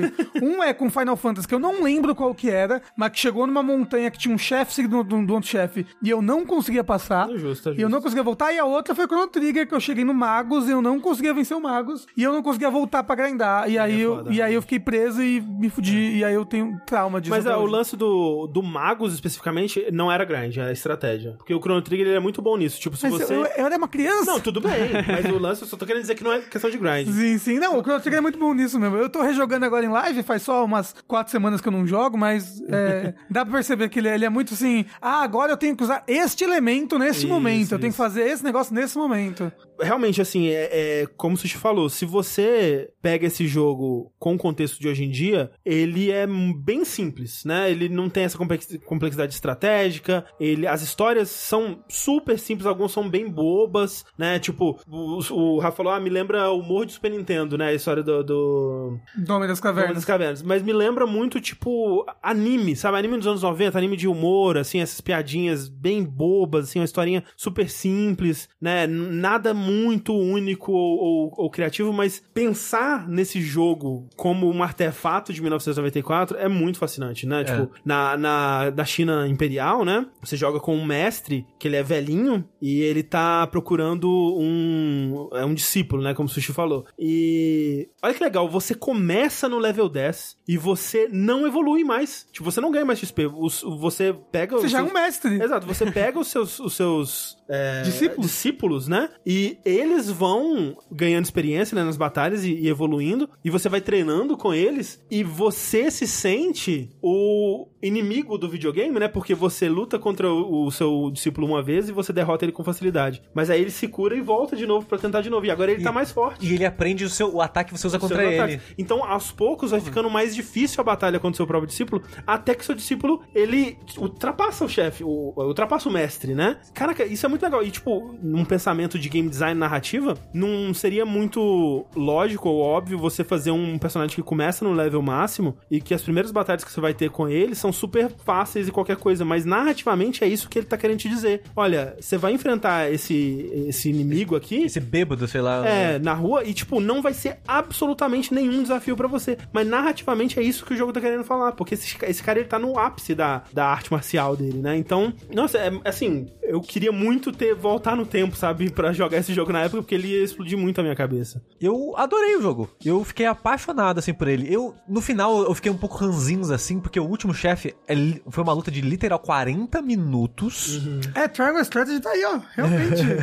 é, pra enfrentar ele. E tive que enfrentar de novo depois pra fazer o outro final, porque eu, Eu não fiz o final ruim de cara. É, eu só fiz o final ruim ainda. E o pior é que eu fiz a escolha certa, mas eu não tinha todo mundo na party. Exato, é isso. É porque tem coisa, coisas específicas, né, que você É. não, não pensa na hora. Mesma coisa com o, o Japão Feudal. Eu não, eu não voltei pra fazer o final pacifista. Eu também não, mas eu assisti depois um cara Ah. fazendo pacifista. Mas eu gostei da fórmula de pílula dele. Eu gostei que tem. O Faroeste é 50 minutos, uma hora. Muito rapidinho, né? Você termina, mas ele conta o que ele quer contar. Sim. E é isso. Ele não se estende além do que ele, da proposta dele. É, e eu, e isso que eu adorei nele, porque são vários estilos narrativos diferentes, que nenhum é muito incrível, mas são todos interessantes o suficiente, principalmente se você levar em conta que é um RPG de 94, o que ele tava tentando fazer em termos é, experimentais no combate, é, narrativos, estruturas e tal. Bom, velho, o que você falou, né, do, do presente que é Street Fighter, e, e assim, é, é Street Fighter. É, você tem a seleção de personagem que você, vai escolhe enfrentar. Quem que você vai enfrentar, e aí quando vai começar a luta, ele fala alguma coisinha pra você, e quando termina, mostra ele com a cara ensanguentada, assim, ele fala alguma coisa sobre a derrota. É. E, e, nossa, é, é muito foda. Muito foda. É, é muito legal a maneira que eles juntam tudo isso. E, tipo, os mais longos, fora o último capítulo, né? Tipo, duas horas, duas horas e meia. É. E mesmo assim, tem uns quatro que são assim. Discordo. Eu acho que todos, se você quiser, você pode jogar por 100 horas. Não, é, você joga o tempo que você quiser. Não, é porque tem, tem boss. Eu, eu, pior, pior que eu, eu, eu falei, vou começar pelo, pela pré-história. E eu fui, eu fui pesquisar, tá? É, será que é bom começar pela pré-história? Porque o, o Rafa ele não consegue jogar sem pesquisar. as Não consigo. Aí, ó, eu vi primeiro uma, uma ajudar em craft, né? Tipo, como é que eu posso Meu craftar as coisas? Rafa, por quê? E aí, Gamer consegue jogar tem, sozinho, tem um, um, um, um negócio que ajuda você a vencer o super boss da pré-história. e aí fala, então, por causa disso, a pré-história é um dos maiores. Esse mais um outro que também tem um boss secreto acaba sendo Não. os maiores por causa Me- disso. Mesmo, se- mesmo jogando normalmente, a pré-história é um dos maiores, porque todos são, tipo, no máximo duas horas. assim. Aham. É, ela é um dos maiores mesmo, no geral. É, Mas então você acha, mas você acha que ela é o melhor pra começar? Ajudando aqui o pessoal Eu, de eu, assim, casa. eu fiz em ordem cronológica, eu gostei. A pré-história não é a minha favorita, mas eu achei ela curiosa, porque ela é- já é bem diferente, né, do que você espera de um JRPG. É, Ela não tem fala, né? Mas aparentemente o, o- a equipe que fez o jogo originalmente em 94, a recomendação era jogar da pré-história girando a lista de personagem pra direita. Ah. Ok. Segue a ordem, porque se não me engano acho que começa já o cursor no, na pré-história e fala tipo, gira, vai girando pra direita a lista de personagem, Assim, o... que é um disco, né? um círculo. Eu, como eu disse, eu joguei seguindo o meu coração, o que eu mais tinha interesse em jogar, e foi muito legal. Então, É, é verdade, eu acho né? que não interfere a Sim. ordem que você. É, A única coisa que interfere É se você for desistir depois de um capítulo do jogo. é. Porque você joga um capítulo e fala, ah, não gostei, não vou mais. Aí interfere, mas. Não, mas ele fala, a única coisa que interfere nesse jogo é o fato de que ele é da Square e significa que ele é caro pra caralho aqui no Brasil. É, Não, então, é. Inclusive o Sassiguro tá falando. Eu me pergunto quanto vale o preço desse remake, ou se vale só jogar o de Super Nintendo pela ROM traduzida, porque eu ouço de. O que eu ouço de gente elogiando a história, que é a mesma. É, tipo, a história é a mesma, mas a experiência do remake, ela é muito superior. Porque, Porque- tem dublagem, o gráfico é muito lindo, né? A animação, né? Tipo, não, não é só. Ele é mais cinematográfico. Ele é mais cinematográfico. Na parte do, do Japão feudal, por exemplo, eles fazem uma, uma câmera quase que em terceira pessoa, né? No, no mesmo no na pixel art, assim, né? Tem umas cenas que vai perseguindo ele bem de pertinho, assim. É muito foda, é muito, muito legal artisticamente o jogo. Agora, muito caro, muito caro. Exato. Mas o Switch eu ouvi dizer que tem maneiras. Tem maneiras, exato. Mas, mas e se eu quiser se o Switch mais profissional, assim, um Switch que roda no PC, assim, será que tá, será que tá bom esse jogo lá? Eu ouvi dizer que tá muito bom, hein? Ah, então, pô, gente, tá aí. Se tivesse essa possibilidade. Se Não, tivesse, é, né? Se essa possibilidade sonho. existisse, um sonho distante. Ah, então, poxa aí, gente, tá aí, né? E assim, o Octopath Traveler ele saiu pro PC, né? eventualmente, né? Então talvez eventualmente saia pro PC. Dito isso, ele saiu, ele saiu pro PC carérrimo. Porque a Square, É Steam. Square. É, Square. É. É, mas olha só, eu realmente é, eu falo assim, se você for jogar o de Super Nintendo, é porque você provavelmente tem algum conhecimento já de emulação, né? Porque você vai ter que pegar a ROM traduzida e tudo mais. Se você for fazer emulação, Você pode emular dá uma, dá uma console aí, é, né? Tenta emular ele em outra plataforma. Não sei se vai rodar no seu PC, talvez realmente a limitação da- do PC aí seja um problema, Uhum. né? E aí, se o seu PC não rodar e você quiser muito jogar e tudo mais, a versão do Super Nintendo ela supre bem porque ainda vai ser a mesma história e tudo mais. Uhum. Mas tendo assistido, né, eu, eu vi muitas, porque eu falei, cara, como é que eles fizeram isso no Super Nintendo, né? E aí você vai ver e fala, OK, eles fizeram, mas não é a mesma coisa, né? No remake tá muito mais legal. Então, dá pra jogar, mas, né? Nota, Sushi. Vamos dar uma nota naval pra ele? Vamos dar uma nota naval. Eu não, eu, eu não vou dar porque eu só joguei a pré-história. Acho que seria errado da minha Ah, parte. você jogou quase o mesmo tempo que eu, que eu levei acho que eu... eu levei umas 18 pra zerar o jogo, mas... Bom, eu joguei É. 18. E a, e a outra coisa que eu gostei nele, ele não é muito longo. Exato, Ah, né? sim, sim, sim. É, excelente, E excelente. não, e e não só ele não é muito longo, como ele tem esse formato de pílulas que você falou, né? Então, É. você vai curtindo uma história de cada vez, nenhuma delas é Exato. muito longa, isso é Exato, bacana. Exato. Ó, eu vou colocar aqui, Sushi, ele em 9 de interessante. Ou 10 de interessante. 9 de interessante. É de 94, hein? e... e 9 é a minha nota para o Live Alive. Eu vou dar um C10. C10. É, eu acho ele um jogo interessantíssimo em sua proposta, interessante na maneira que ele faz o combate dele, interessante. A história dele é interessante. Então, mecanicamente, ele, ele é. ele funciona. É. É, Ele, né? Mecanicamente eu tenho meus problemas com ele, mas é coisa assim, né? É, é- é um jogo que ele tá mirando pra lua, né? Então Sim, ele, sim. ele acaba. E, tipo. Então quer dizer que mesmo se ele errar, ele vai ficar entre as estrelas? Nossa, lindo. Nossa, André, para. É, então, e, e eu, assim, prefiro muito mais jogos desse tipo, né? Que eles Sim. falham pela ambição do que acertam É. na, no que é certo. É, eu gostei muito, se não fosse uma fortuna, recomendava pra todos. Um dos meus jogos que eu mais gostei de jogar esse ano. Também, di- digo mesmo. é, Deve aparecer no meu top 10, né? Vamos Tá, ver, é, como, vamos que, ver que, como é que vai ser o resto do o que que ano. vai acontecer por aí. Mas gostei demais. Muito legal. Live Alive. Isso. Vamos lá então para nossas perguntinhas enviadas pelos ouvintes. Se você quiser aparecer nesse bloco, mandar uma perguntinha pra gente, é só nos adicionar no Telegram, arroba jogabilidade, e mandar pra gente lá uma perguntinha sobre O que você quiser.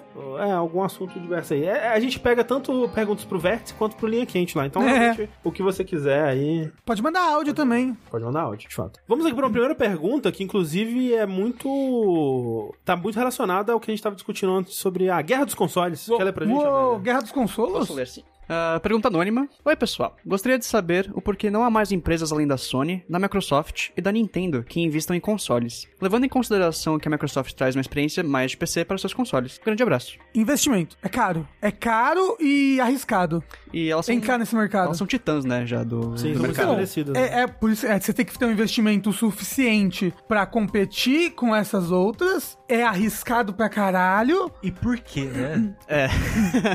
não, Exato. Não tem, Ah, não tem porque- espaço pra você simplesmente entrar. Assim, É, algumas, é, algumas empresas da China estão começando a tentar bater ali, mas Mas o lance é esse, é tipo, você tem que estar com um... É porque vai ter muito custo antes até de você ter um, um produto que vai ser custo de desenvolvimento, de pesquisa de, da Caralho 4, de- o- do R&D que eles chamam, né? E, e depois disso você vai ter muito custo pra colocar isso no mercado de uma forma que seja atrativo pro consumidor, né? Que muitas vezes, não nem sempre, né? Mas é, a gente já viu isso acontecendo, até vender no prejuízo, né? O, Não, e- vou falar, e tal. é, é um, é ainda- ainda- além de tudo, ainda é um investimento a longo A prazo. longo prazo, Né? Tipo, porque essas empresas, as grandes daí, elas, quando vão lançar coisa nova, console novo, elas ficam no prejuízo muito tempo até conseguir coisa. E é isso que, isso que elas têm bases gigantescas já de fãs no mundo todo, em bases instaladas. Então, empresa nenhuma costuma gostar de investir em coisa muito arriscada. E é um, Né? é um mercado que gostar. depende de acordo e de terceiros, né? Você não pode fazer tudo Conhecer, sozinho. É, tipo, ter, ter acordos com, com pessoas pra lançarem os jogos delas. Exa seu- é, né? Porque, tipo, pô, vou fazer aqui minha plataforma nova, que não tem jogo nenhum. É, exato. Você precisa, além de equipe pra produzir, você vai precisar de muita equipe na parte de negociação pra procurar esses jogos pra você, pra lançar na sua É, plataforma. E aí você vai ter que ter, sei lá, alguma coisa de exclusividade, porque senão, por que, que eu vou pra sua plataforma e não pra, pra Hum. do outro? E tipo, você vê que, historicamente, as empresas que conseguem entrar nisso, ou elas oferecem uma coisa que não está sendo oferecida no mercado no momento, Ou tentam, né? ou tentam pelo menos, ou elas são empresas que aguentam esse tranco inicial. E tipo, a gente tem, a gente sabe que a gente não vai ter lucro por um bom tempo, mas a gente consegue aguentar esse tranco. Então, tipo, o PlayStation quando começou foi um pouco dos dois, né? Que tipo, já era, ok, a Sony é uma empresa gigante, é, mas estava entrando ali com uma proposta que era diferente dos outros consoles e se provou o caminho mais correto. Que era ter um CD. geração. Que era É. ter um CD e, e 3D, né? Porque Exato. o Saturn, por exemplo, era, era CD, mas eles, ah, 3D é só um gimmick, o negócio vai ser ah, 2D ainda. E naquela época era mais fácil, né, também entrar Sim, no era- mercado. era mais E- e, a Sony já tinha muito do poderio tecnológico para produzir os CDs. Sim, Sim, é, na, na Né? época a Sony era uma das maiores empresas de tecnologia do mundo. Ah, Até com o PS3 mesmo, que eles tinham Blu-ray, sabe? Eles que Exato. ti- que, entraram com isso no mercado exato, de jogos. exato. É, e, e foi, e foi uma coisa que foi puxando a outra, né? Sim. O PlayStation 3 puxou o Blu-ray e o Blu-ray puxou, puxou o PlayStation 3, a tecnologia no caso. Sim. É, e, isso, a Microsoft é a mesma coisa, tipo, só que a- até pior, né? Porque a- o primeiro Xbox meio que não foi um console que deu certo, né? Não, Tipo, deu bem errado, E olha, na porque verdade. o único diferencial dele é que ele tinha um porta-molho no meio do console. você molhar o seu nuggets enquanto comia. Que é um, um game changer, né? Mas não Exato, fez tanto exato, sucesso fez quanto, tanto quanto sucesso. esperado. Então, tipo, eles tiveram que aguentar até a geração do 360 pra aí sim começar. Que eles ter- ela, porque o, o Xbox original teve, sei lá, 4 anos de vida. Exato. Então é, é difícil, você tem que. É, é, o Cisco falou, ele tinha um line bom. Que Não, nessa época, realmente, pro Play 2. Não, ele não é- tinha muita coisa boa. Tipo, ele era o console mais é, tecnicamente avançado, ele tinha É, HD, de- ele tinha tinha gráficos, é line. verdade, ele tinha HD. Loucura. No Play 2 ainda era memory card, eu esqueço disso, nossa. Ele era um console muito, muito, Ele era um muito console- legal, é. mas Ele era à frente do seu tempo, numa época que ele não podia ser tão à frente do seu tempo. Exato. Exatamente. exatamente. É, mas falaram ali, ah, se o Tommy Talarico consegue, a SEGA e a Square consegue. o Tommy Talarico não, conseguiu. Tá, não não consegue.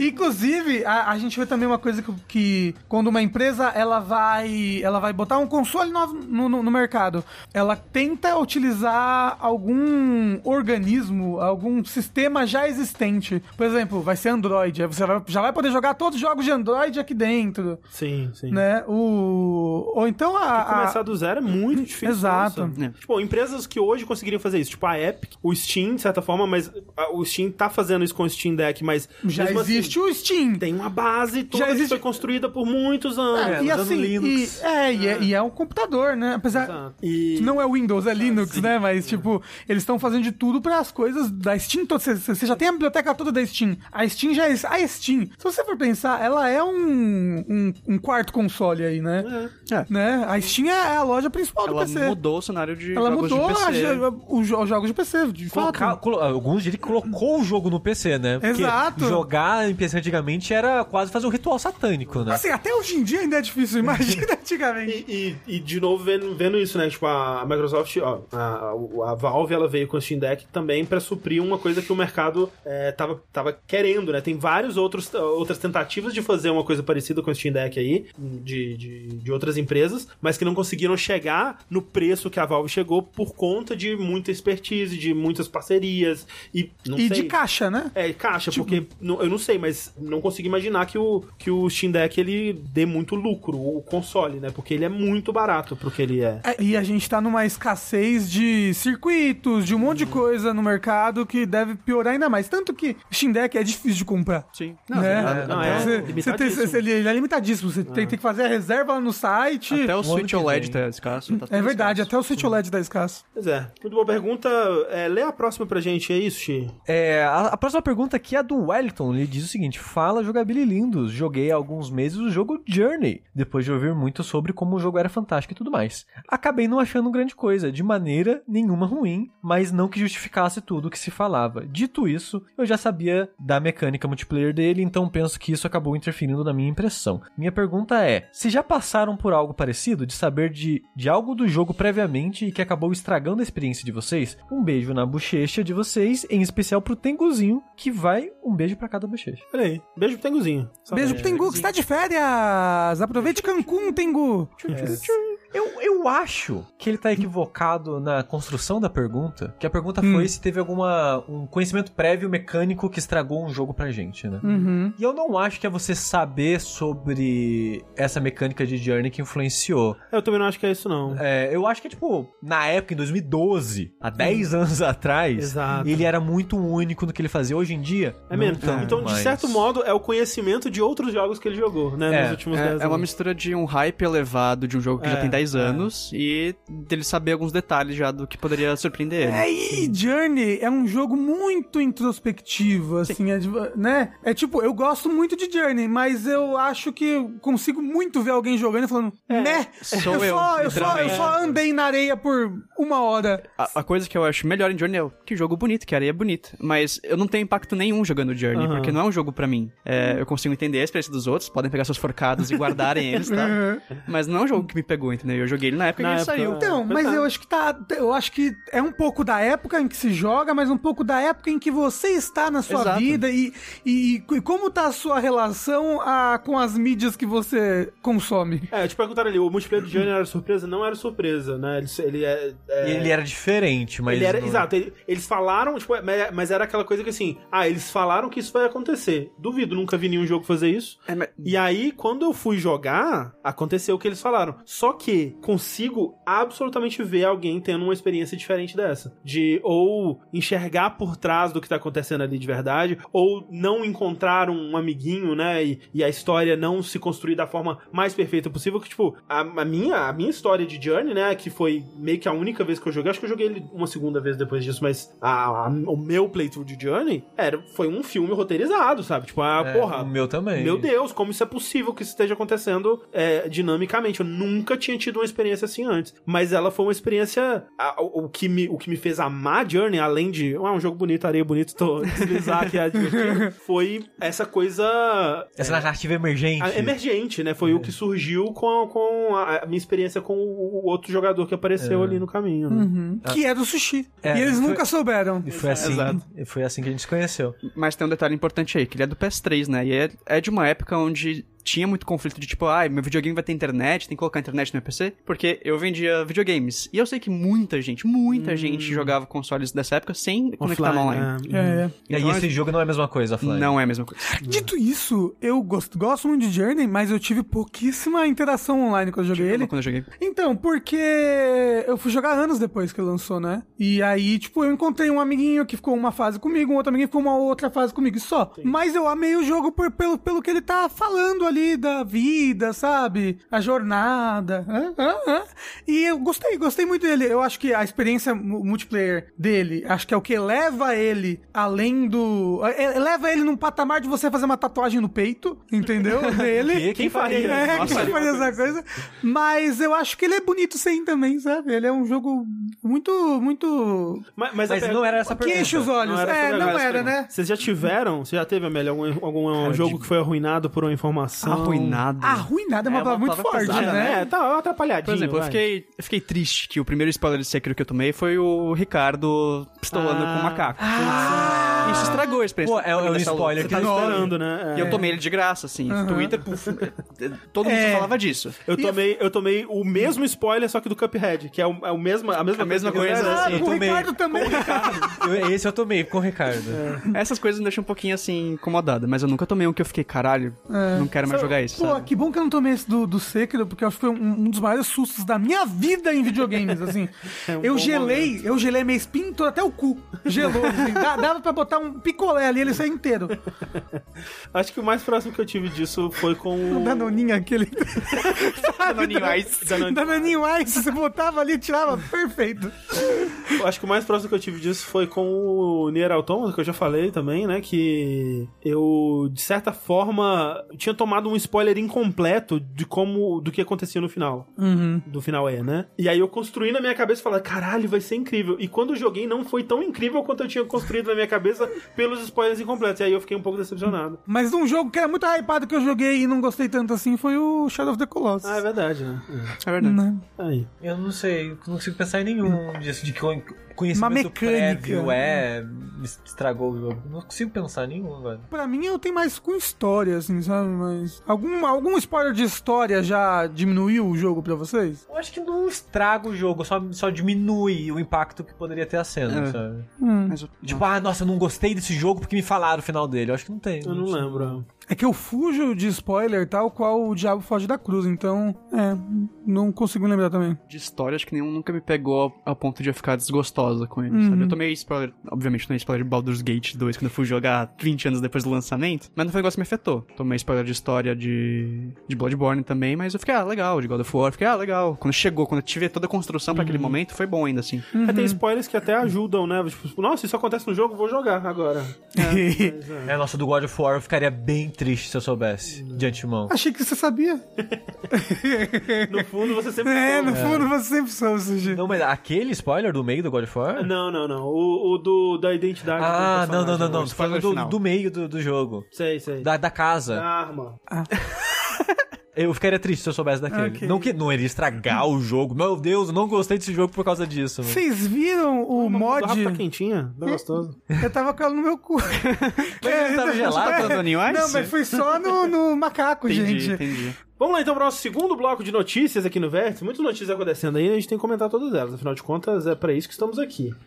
Vamos falar sobre a Square, essa grande empresa aí que faz jogos e também é, bebidas tematizadas com seus jogos. Eu vou dizer que tem bares onde você pode beber uma mana. Não, qualquer, qualquer bar que vai fazer temática de RPG, você pode beber uma poção, alguma coisa assim. Tem Deve- muitos. Deve ser horrível, né?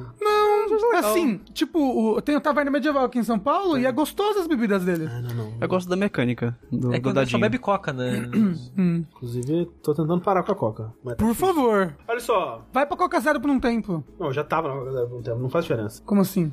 Tem que parar com refrigerante, né? Não, é. de fato tem, mas Eu- é. eu já- não, nos últimos dois anos eu tava na, na zero. Ah, é? É. Porra, já é alguma coisa já. Dito isso, tem sódio pra caralho, o coração Sim. vai pro saco. Exato.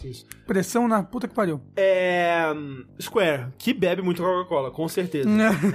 Recapitulando também o que, o que tem acontecido, a Square, em maio, e eu imagino que deva ter sido noticiado no Vértice, eu só não tava aqui, ela vendeu a Crystal Dynamics e a Eidos Montreal e a Square Enix Montreal também, né? Que é o estúdio dos Hitman Go, Lara Croft Go, essas coisas todas. Pra Pokémon Embracer, Go. né? Pokémon Go, exato. Pra Embracer, né? O que não, é, não foi uma grande surpresa, porque muito da relação da Square com esses estúdios era aquela coisa do. do é- era o pai severo, né? Que tipo, nada que você faz tá bom bastante, né? Aham. Então fazia o jogo lá, o Tomb Raider lucrava, era bem, bem recebido, vendia bem, mas teve- nunca dentro do esperado, né? Não teve uma entrevista falando sobre isso? Sobre. é, Como os padrões são diferentes, né? Exato. Era, era- acho que era um cara, acho que talvez acho que era o presidente, eu acho que da, da Eidos, alguma coisa assim, né? Era um cara de alto escalão de um desses estúdios, que deu entrevista recentemente, que ele já saiu da empresa, aí depois que vendeu agora ele resolveu falar algumas coisas. E ele falou que isso em reuni- reunião de acionistas, essas coisas, era a performance dos jogos ocidentais era melhor que a de uns jogos japoneses, mas eles só criticavam os jogos ocidentais. Porque muitos deles, a Square, muitos acionistas tinham meio que medo dos jogos ocidentais é, ultrapassarem, se sobreporem aos, aos japoneses. E assim. eu acho que era uma questão de expectativa também, porque ah, os jo-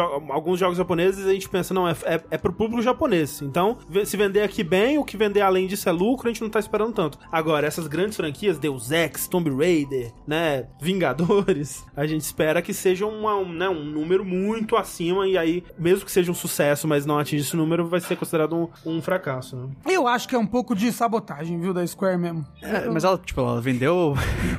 Eu não acho, Ela não. vendeu pra comprar NFT, não foi? No final das contas.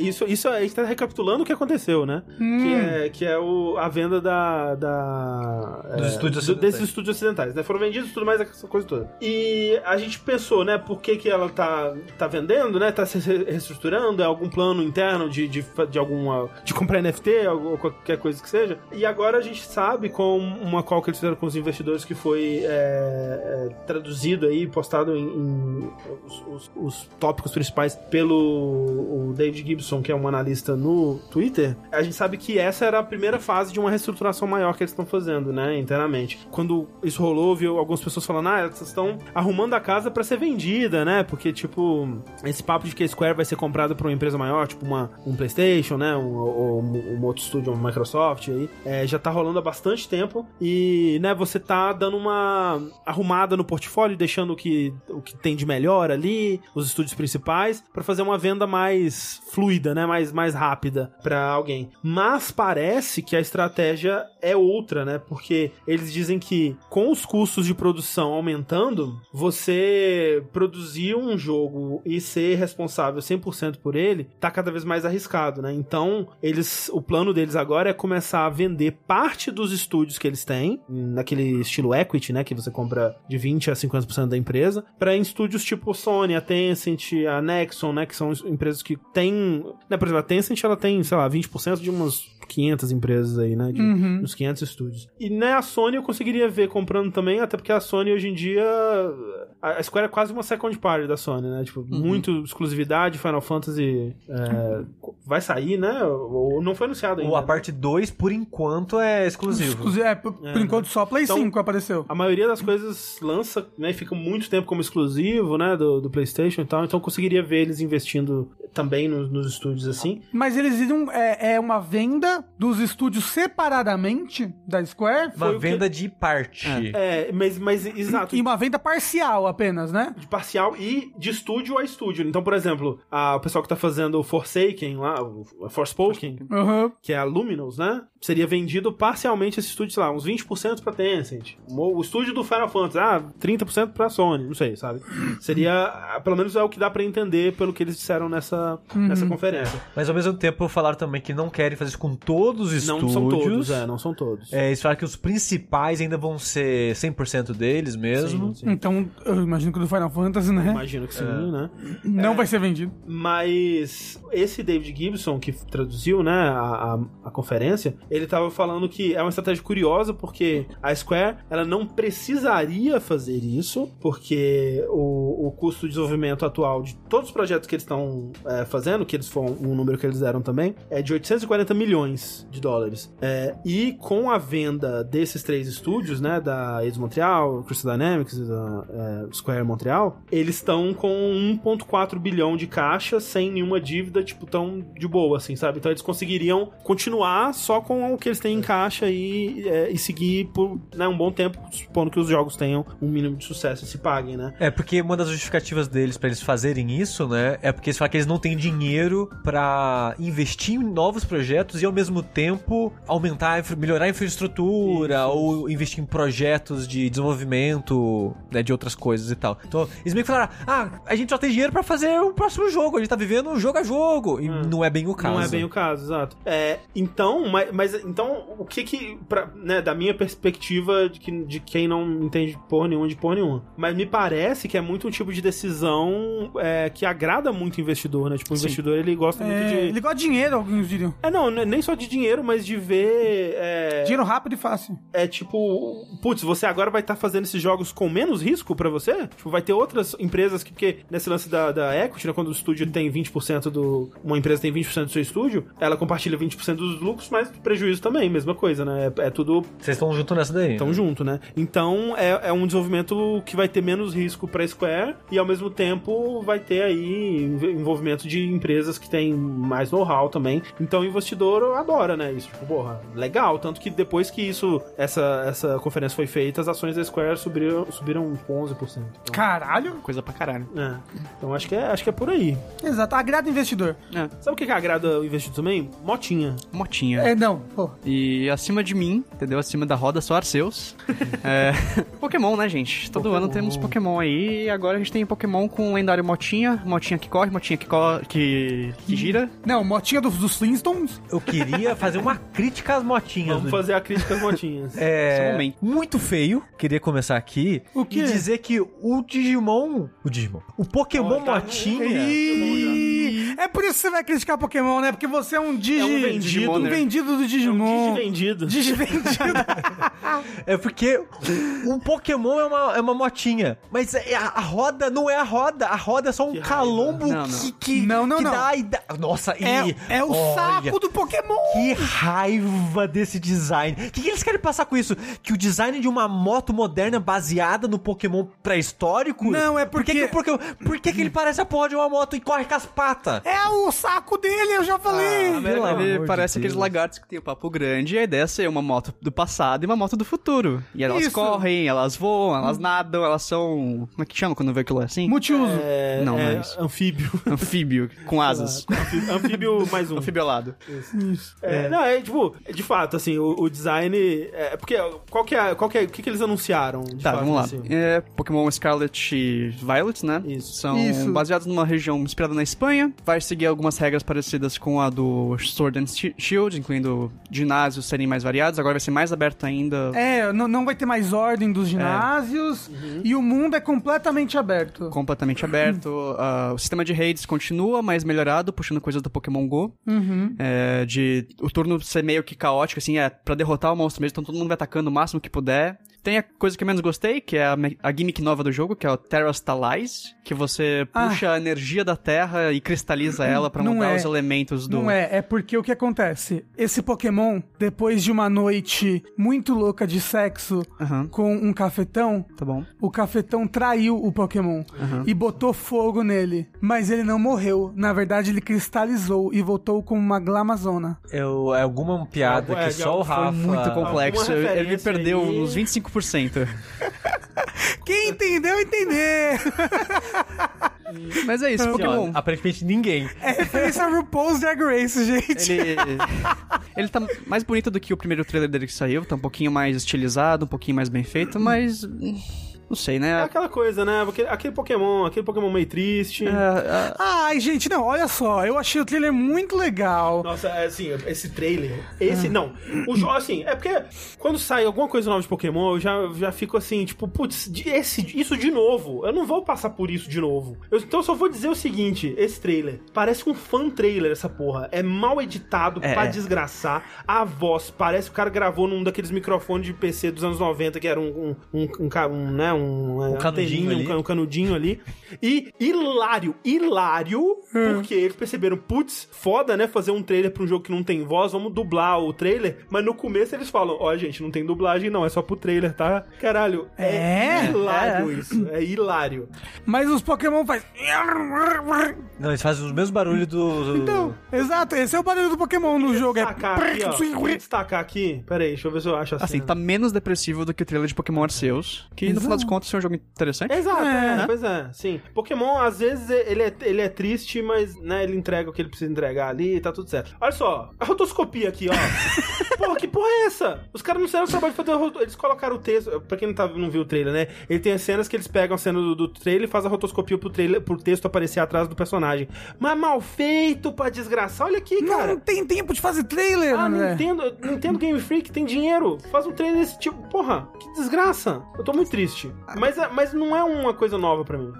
Mas parece bem interessante esse negócio do mundo completamente aberto, ginásio na ordem que você quiser. E um negócio ultra Breath of the Wild estranho, né? Tipo, você vai. Você já vai ter o lendário da geração super cedo pra poder sair escalando, voando e nadando por aí. É um negócio que acontecia mais nas subséries, né? Pokémon Ranger, coisa assim, você tem um lendário desde o começo. Proposta interessante. Eu tava pensando nisso, que, tipo, se pá, porque eles mostram o lendário, que nem você disse, é anfíbio, né? Então tem cena que ele tá na terra, tem cena que ele tá voando, na. Os anfíbios que voam sempre.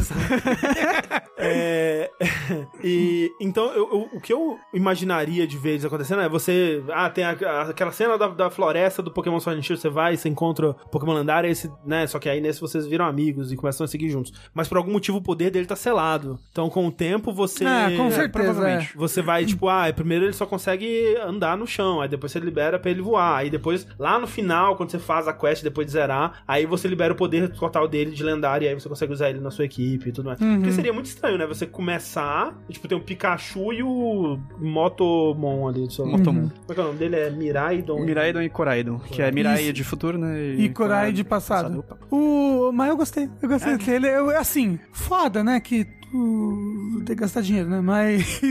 mas Você quero. não tem que gastar dinheiro. Exato. Tenho, tenho, porque eu vou jogar esse jogo. Pô, eu tenho que saber se ele vai entrar no top 10 jogos do ano. Me, me entristece porque é uma, Pois é. é uma série que merecia um hiato, tipo um, um Assassin's Creed teve, um Call of Duty, pra poder, né? Vamos... Mas, mas ela vende não Pois é, esse é o problema. Entendeu? O, pro- o problema é que vende. Foda é quando vem dois caras em cima de um Miraidon. Exato.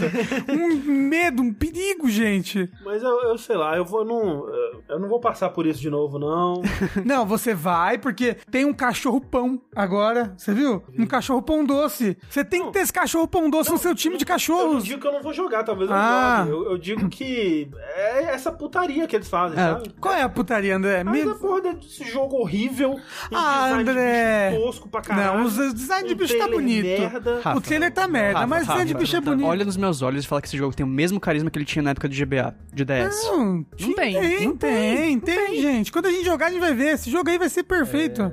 Não, talvez seja legal. Como eu disse, o Arceus é legal. Pô, Oh, precisava ter outro jogo desse, dessa, esse ano? Não precisava. Não, de fato, não precisava ter outro jogo esse ano. O Arceus já, já, né? Mas é, pô, foi coco. Maravilhoso, verdade. Não, de fato, ó. É. Os três que eles mostraram eu gosto muito. Os iniciais, né? Até de Ó, você viu o cachorro? É um cachorro pão, um cachorro pão doce. um pão feio. Não. Até pô. todo mundo chorar porque vai virar tudo uns, uns lutador de bara. É isso. É, não, esse é o problema, né? Que, quando que- for o cachorro pão pra eu pausar, porque eu não, não reparei no cachorro pão até agora. em algum momento mostra mais. Pera aí. Aí, Aí, o cachorro Ah, pão. ok. é um cachorro pão. Que a parada dele é que ele acumula fermento quando ele tá puto, né? Ele, ele incha. Essa é a parada, a gimmick dele. É. Ele fica Aí, ó. inchado. Porra, é um cachorro pão. Você, você tem que ver ele andando, ele é Igual a gente bonitinho. como- quando come carboidrato. É. Mas entendeu? A sua alegria tá vindo de, haha, tem um cachorro pão. Então, porra, é assim, com Pokémon a gente tem que vir. né, Porra. Mas não deveria, né? Exato. E eu não quero, ó, vamos passar pro próximo assunto, porque eu não quero. Vamos. É o mesmo papo. Toda vez que lança um novo Pokémon, ah, é Game Freak, tem dinheiro, mas não devia. Mas ó, tá mais bonito que Sonic Frontiers. É, Mas vai. aí é o quê? Se agarrando as pequenas alegrias, exato, João. Vamos nos agarrar ao fato de que vai ter um filme do Pac-Man, Rafa, é isso? Olha só, seguinte, vai ter um filme. A notícia é a seguinte: vai ter um filme do Pac-Man com o mesmo produtor do filme do Sonic, né? E aparentemente o Pac-Man vai vir pro mundo real. E vai ter um amigo humano, Então, policial. não, aí o Sago, ele não sei se vai ter um amigo humano policial, mas o Sago, o Sago descreveu perfeitamente. Que o Sago, inclusive, vai participar do próximo Fora da Caixa, vai ser irado. Ele falou: Uia, mal posso esperar pro Pac-Man conhecer um humano representado por algum ator famoso. Eles terem uma relação inicialmente conturbada, mas derradeiramente afetuosa. E salvarem o mundo nos últimos 20 minutos. Vai ser isso, vai ser isso. Pac-Man mundo real, aí Alvin e os esquilos. Ah, eu sou um humano que sou atrapalhado. Ah, Pac-Man, você por aqui, o quê? Fantasmas vão dominar o mundo. Nossa, relação é tão ruim, vamos cantar esse karaokê. Aí depois eles salvam o mundo. O Pac-Man vai comer os fantasmas. Eu acho que você deveria tomar cuidado com o processo que vai vir aí da empresa que tá produzindo o filme, que você Exato. tá vazando o, O roteiro, né? Mas, pô, tem, tem. Dá pra salvar esse roteiro, entendeu? Se você fizer um negócio meio caça-fantasmas, tipo, a gente não tem a capacidade de lidar com os fantasmas que invadiram nosso mundo. A gente precisa convocar o Pac-Man, entendeu? Não. Dá pra fazer alguma coisa Ou diferente. então, olha só, é o, a história do do John Peck, que é um, um, um detetive no ar e ele usa drogas, né? A pílula, aquela piada velha já. E aí vai na rave! Ele na rave. Não, não vai na rave, mas ele tem problema com drogas, assim. E aí ele tá perseguindo uma, um- uma gangue de assassinatos em série que são os Ghosts. Uou! Os ghosts. E tem um que Os sempre vai na líder. direção dele, mas tem um que sempre foge, mas pra esquerda. E no, e no final ele descobre que ele é o assassino e que os ghosts estavam na cabeça dele o tempo todo. Não, no final ele canibaliza os assassinos. é pior. No essa- final ele chega na fase 256 e o mundo acaba e vira terror cósmico. Isso, exato. Não, e, e vai ter alguma piadinha em algum momento, vai fazer um te waka comer. waka waka, sabe? No filme. Não, é assim, ó. Waka waka, motherfucker. É. Pá! Dublado pelo Chris Pratt, a gente já sabe. Exato. Não vai, não vai ser Mas assim, é- Sabe o que eu tô sentindo que esse filme vai ser? Ah. Ele vai ser um personagem de videogame no mundo real. então, eu tava pensando que poderia ser alguma coisa tipo Wreck-It Ralph, o que o jogo poderia se passar dentro do mundo do videogame também. É, eu acho que vai ser algo nesse, nessa pegada. assim. Não, gente, vai ser o do Sonic, ele vai ter o mundo dele, ele vai cair no nosso, aí ele vai fazer amizade com o mano. Não, mas pode ser acho isso. um relacionamento inicialmente conturbado, mas derradeiramente afetuoso. Eu acho que eu acho que é isso mesmo. é. Não, eu, eu não duvido dessa forma, mas é só o contexto de como, por que, que ele tá no mundo real, entendeu? De onde que ele que ele veio. é do- é, Ele então. tinha um ele veio anel do de uma coruja. E aí, assim, e não é assim, ó, aí vai ser um, um pai que tá tendo problema de relação com o filho, e aí ele tem um arcade antigo na garagem, aí o filho tá puto com o pai, ele desce, ai, que droga, é isso aqui, essas coisas velhas do meu pai, que ele gosta mais do que de mim, aí ele bate, pá, aí sai o Pac-Man, assim. É, o Grook. E ele só fala igual. Para, Ó, e na, na- pô, pode ser uma outra linha também dos casos fantasma que o filho dele tá, tipo, pra morrer, né? Teve um acidente e aí tem um fantasma que tá invadindo o mundo, não sei lá o quê. Aí ele transforma o filho dele no Pac-Man, entendeu? Mega Man, assim. Isso, exato. Tipo o Cyborg do Liga da Justiça. E aí o subtítulo é assim, o único jeito de vencer a morte é comer a morte. Isso. Aí o filho dele tá, tipo, todo gordo, inchado, amarelo na cama. Vai ser isso, vai ser isso. Enfim, eu só coloquei essa notícia porque eu, eu- eu imaginei que a gente teria boas ideias para filme. Eu que tô de Pac-Man hoje, exato. E no Redondo. final vai ser um filme completamente ok, a gente fica, ok. É, se ele for, é, exato, se ele for um filme ok, tá ok, né? Ok. E é isso, essas são as notícias desse episódio do Vértice. Vamos lá para o nosso segundo jogo, Rafa. Uau! Olha só, a gente vai falar aqui de um lançamento. Um jogo que nunca antes tinha saído da sua plataforma original. Que é exclusivo, né? Um jogo que tinha uma exclusividade ali muito importante. Que é Resident Evil 4. Esse jogo que era exclusivo de GameCube, né? Ainda é. Ainda é, é verdade. Mas que acabou lançando por um milagre do destino, lançando pra outra plataforma, né? Que no caso foi a plataforma óculos de realidade virtual, no caso o Oculus Quest 2 especificamente. Que isso já é uma putaria, porque vale dizer que esse jogo roda no Quest 1, mas é bloqueado por software para não rodar. Eu não fiz isso, mas eu conheço gente que, através do desbloqueio louco lá, eles conseguem instalar o Resident Evil 4 VR no Quest 1 e aparentemente roda ok. Então E não é Oculus Quest, é MetaQuest. Isso. Ah, agora é MetaQuest, verdade. Porque essa empresa que todo mundo ama, que é a Meta, né? Que eles, tiveram, eles não quiseram gosta. se, se desenvincu- des- desvincular. desvincular. Eles quiseram se desvincular de Facebook e botar esse nome maravilhoso, que é Meta. Muito melhor. Muito melhor. E olha só, esse jogo todo mundo que tá aqui jogou, pelo menos um pouco. Exato. É verdade, é verdade, é, verdade. Eu acho que eu joguei mais de- que todo mundo aqui. Eu terminei. Você terminou? Bem, eu não terminei. Eu só tô jogando em live. Eu joguei sete horas tentando matar o jacaré secreto que tem no plano. Ué, porque se você não matou o jacaré secreto, a culpa não é minha. Eu, eu acabei de deixar esse universo do Resident Evil. Tá fresquinho na minha memória ainda. Olha aí. Então, olha que louco. É, primeiro, é o Resident Evil 4 que você conhece, ama ou odeia, só que enviar. É primeira pessoa.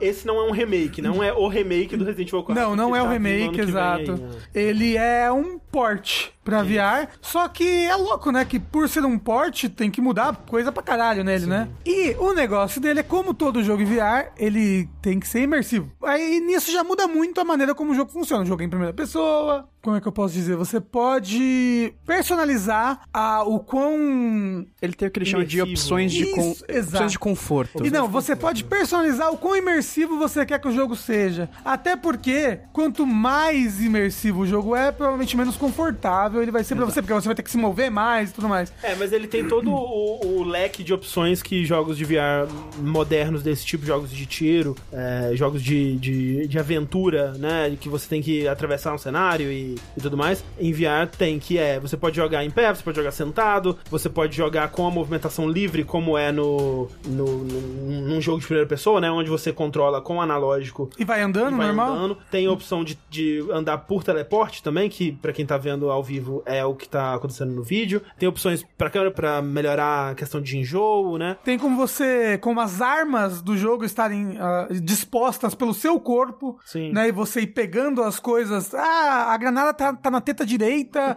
enquanto a faca tá na teta esquerda, aí a outra tá no seu ombro, aí você bota a mão lá e aperta o botão de agarrar, e aí você pega a arma, pega o negócio. Ou, ou como deixá-las numa rodinha, assim, que você só escolhe com analógico também. Que é, é, menos, é menos interessante, né? Porque Bem menos. quando você escolhe com analógico, né? A mão, a, a arma, ela tá sempre na sua mão, né? E aí eu não sei como faria certas coisas, porque, tipo, por exemplo, você, te- você tem no, no controle do Quest, você tem um botão lateral que você aperta com os, os dedos da mão que não são o indicador, né? Como se você. É o botão de, de grip, que eles falam, de, de pegada, né? Que é o, é o botão que, quando você vai pegar um item ou segurar um objeto, é o botão que você aperta no controle. E pra segurar a arma, a pistola, a faca ou o que seja que tá na sua mão, você tem que estar com aquilo sempre apertado. Se você solta, a arma cai da sua mão. E aí você pode fazer coisas como, por exemplo, é, que é um- uma, das, uma das novidades que tem nesse jogo em, em VR, por exemplo, você pode passar uma faca da mão pra outra, você pode ficar com a faca numa mão e a pistola na outra. Você pode pegar a shotgun numa mão e a pistola na outra e sair fazendo uma loucura cinematográfica. Exato.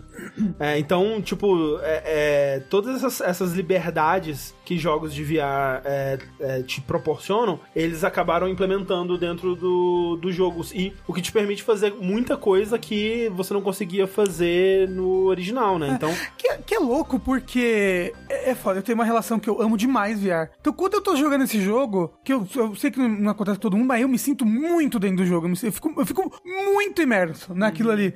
E, e eu gosto dessa sensação de que eu consigo fazer das coisas muito livre, muito intuitivo. É, é intuitivo, exato. eu esqueço, sabe? Eu, eu peguei a arma aqui, pô, eu vou passar a arma pra outra mão. É. Tipo, que nem eu faria com uma coisa que estivesse realmente na minha mão Sim. no momento. E, e, dá pra fazer essas coisas. Uma coisa que não dá pra fazer, que eu queria muito que desse, era jogar a faca. seria legal, né? Né? Porque você, você pode jogar a faca e ela volta, tipo, pra sua mão, que nem um bumerangue. Você vai, rupt, Essas coisas, elas, elas são. a- acabam se destacando, né? Quando as outras funcionam, assim. É. Tipo, putz, eu, eu acho que eu deveria conseguir fazer isso, eu não consigo. Que nem no, no Half-Life Alyx, uma das piores coisas dele é que você não pode usar. Por exemplo, você, você não pode pegar um cano e usar o cano pra bater nos inimigos. Você não pode usar esse, esse, ah, os itens, uma pedra, por exemplo, pra jogar na cabeça do inimigo. Você até pode, mas não vai dar dano de verdade, né? Então, é, essas coisas que, tipo, putz, eu sinto que eu poderia conseguir fazer isso, mas o jogo não me deixa. É, porque principalmente quando você joga andando, né, tipo, sem ser teleportando, eu falei, você tá muito dentro daquele mundo, é muito imersivo, é muito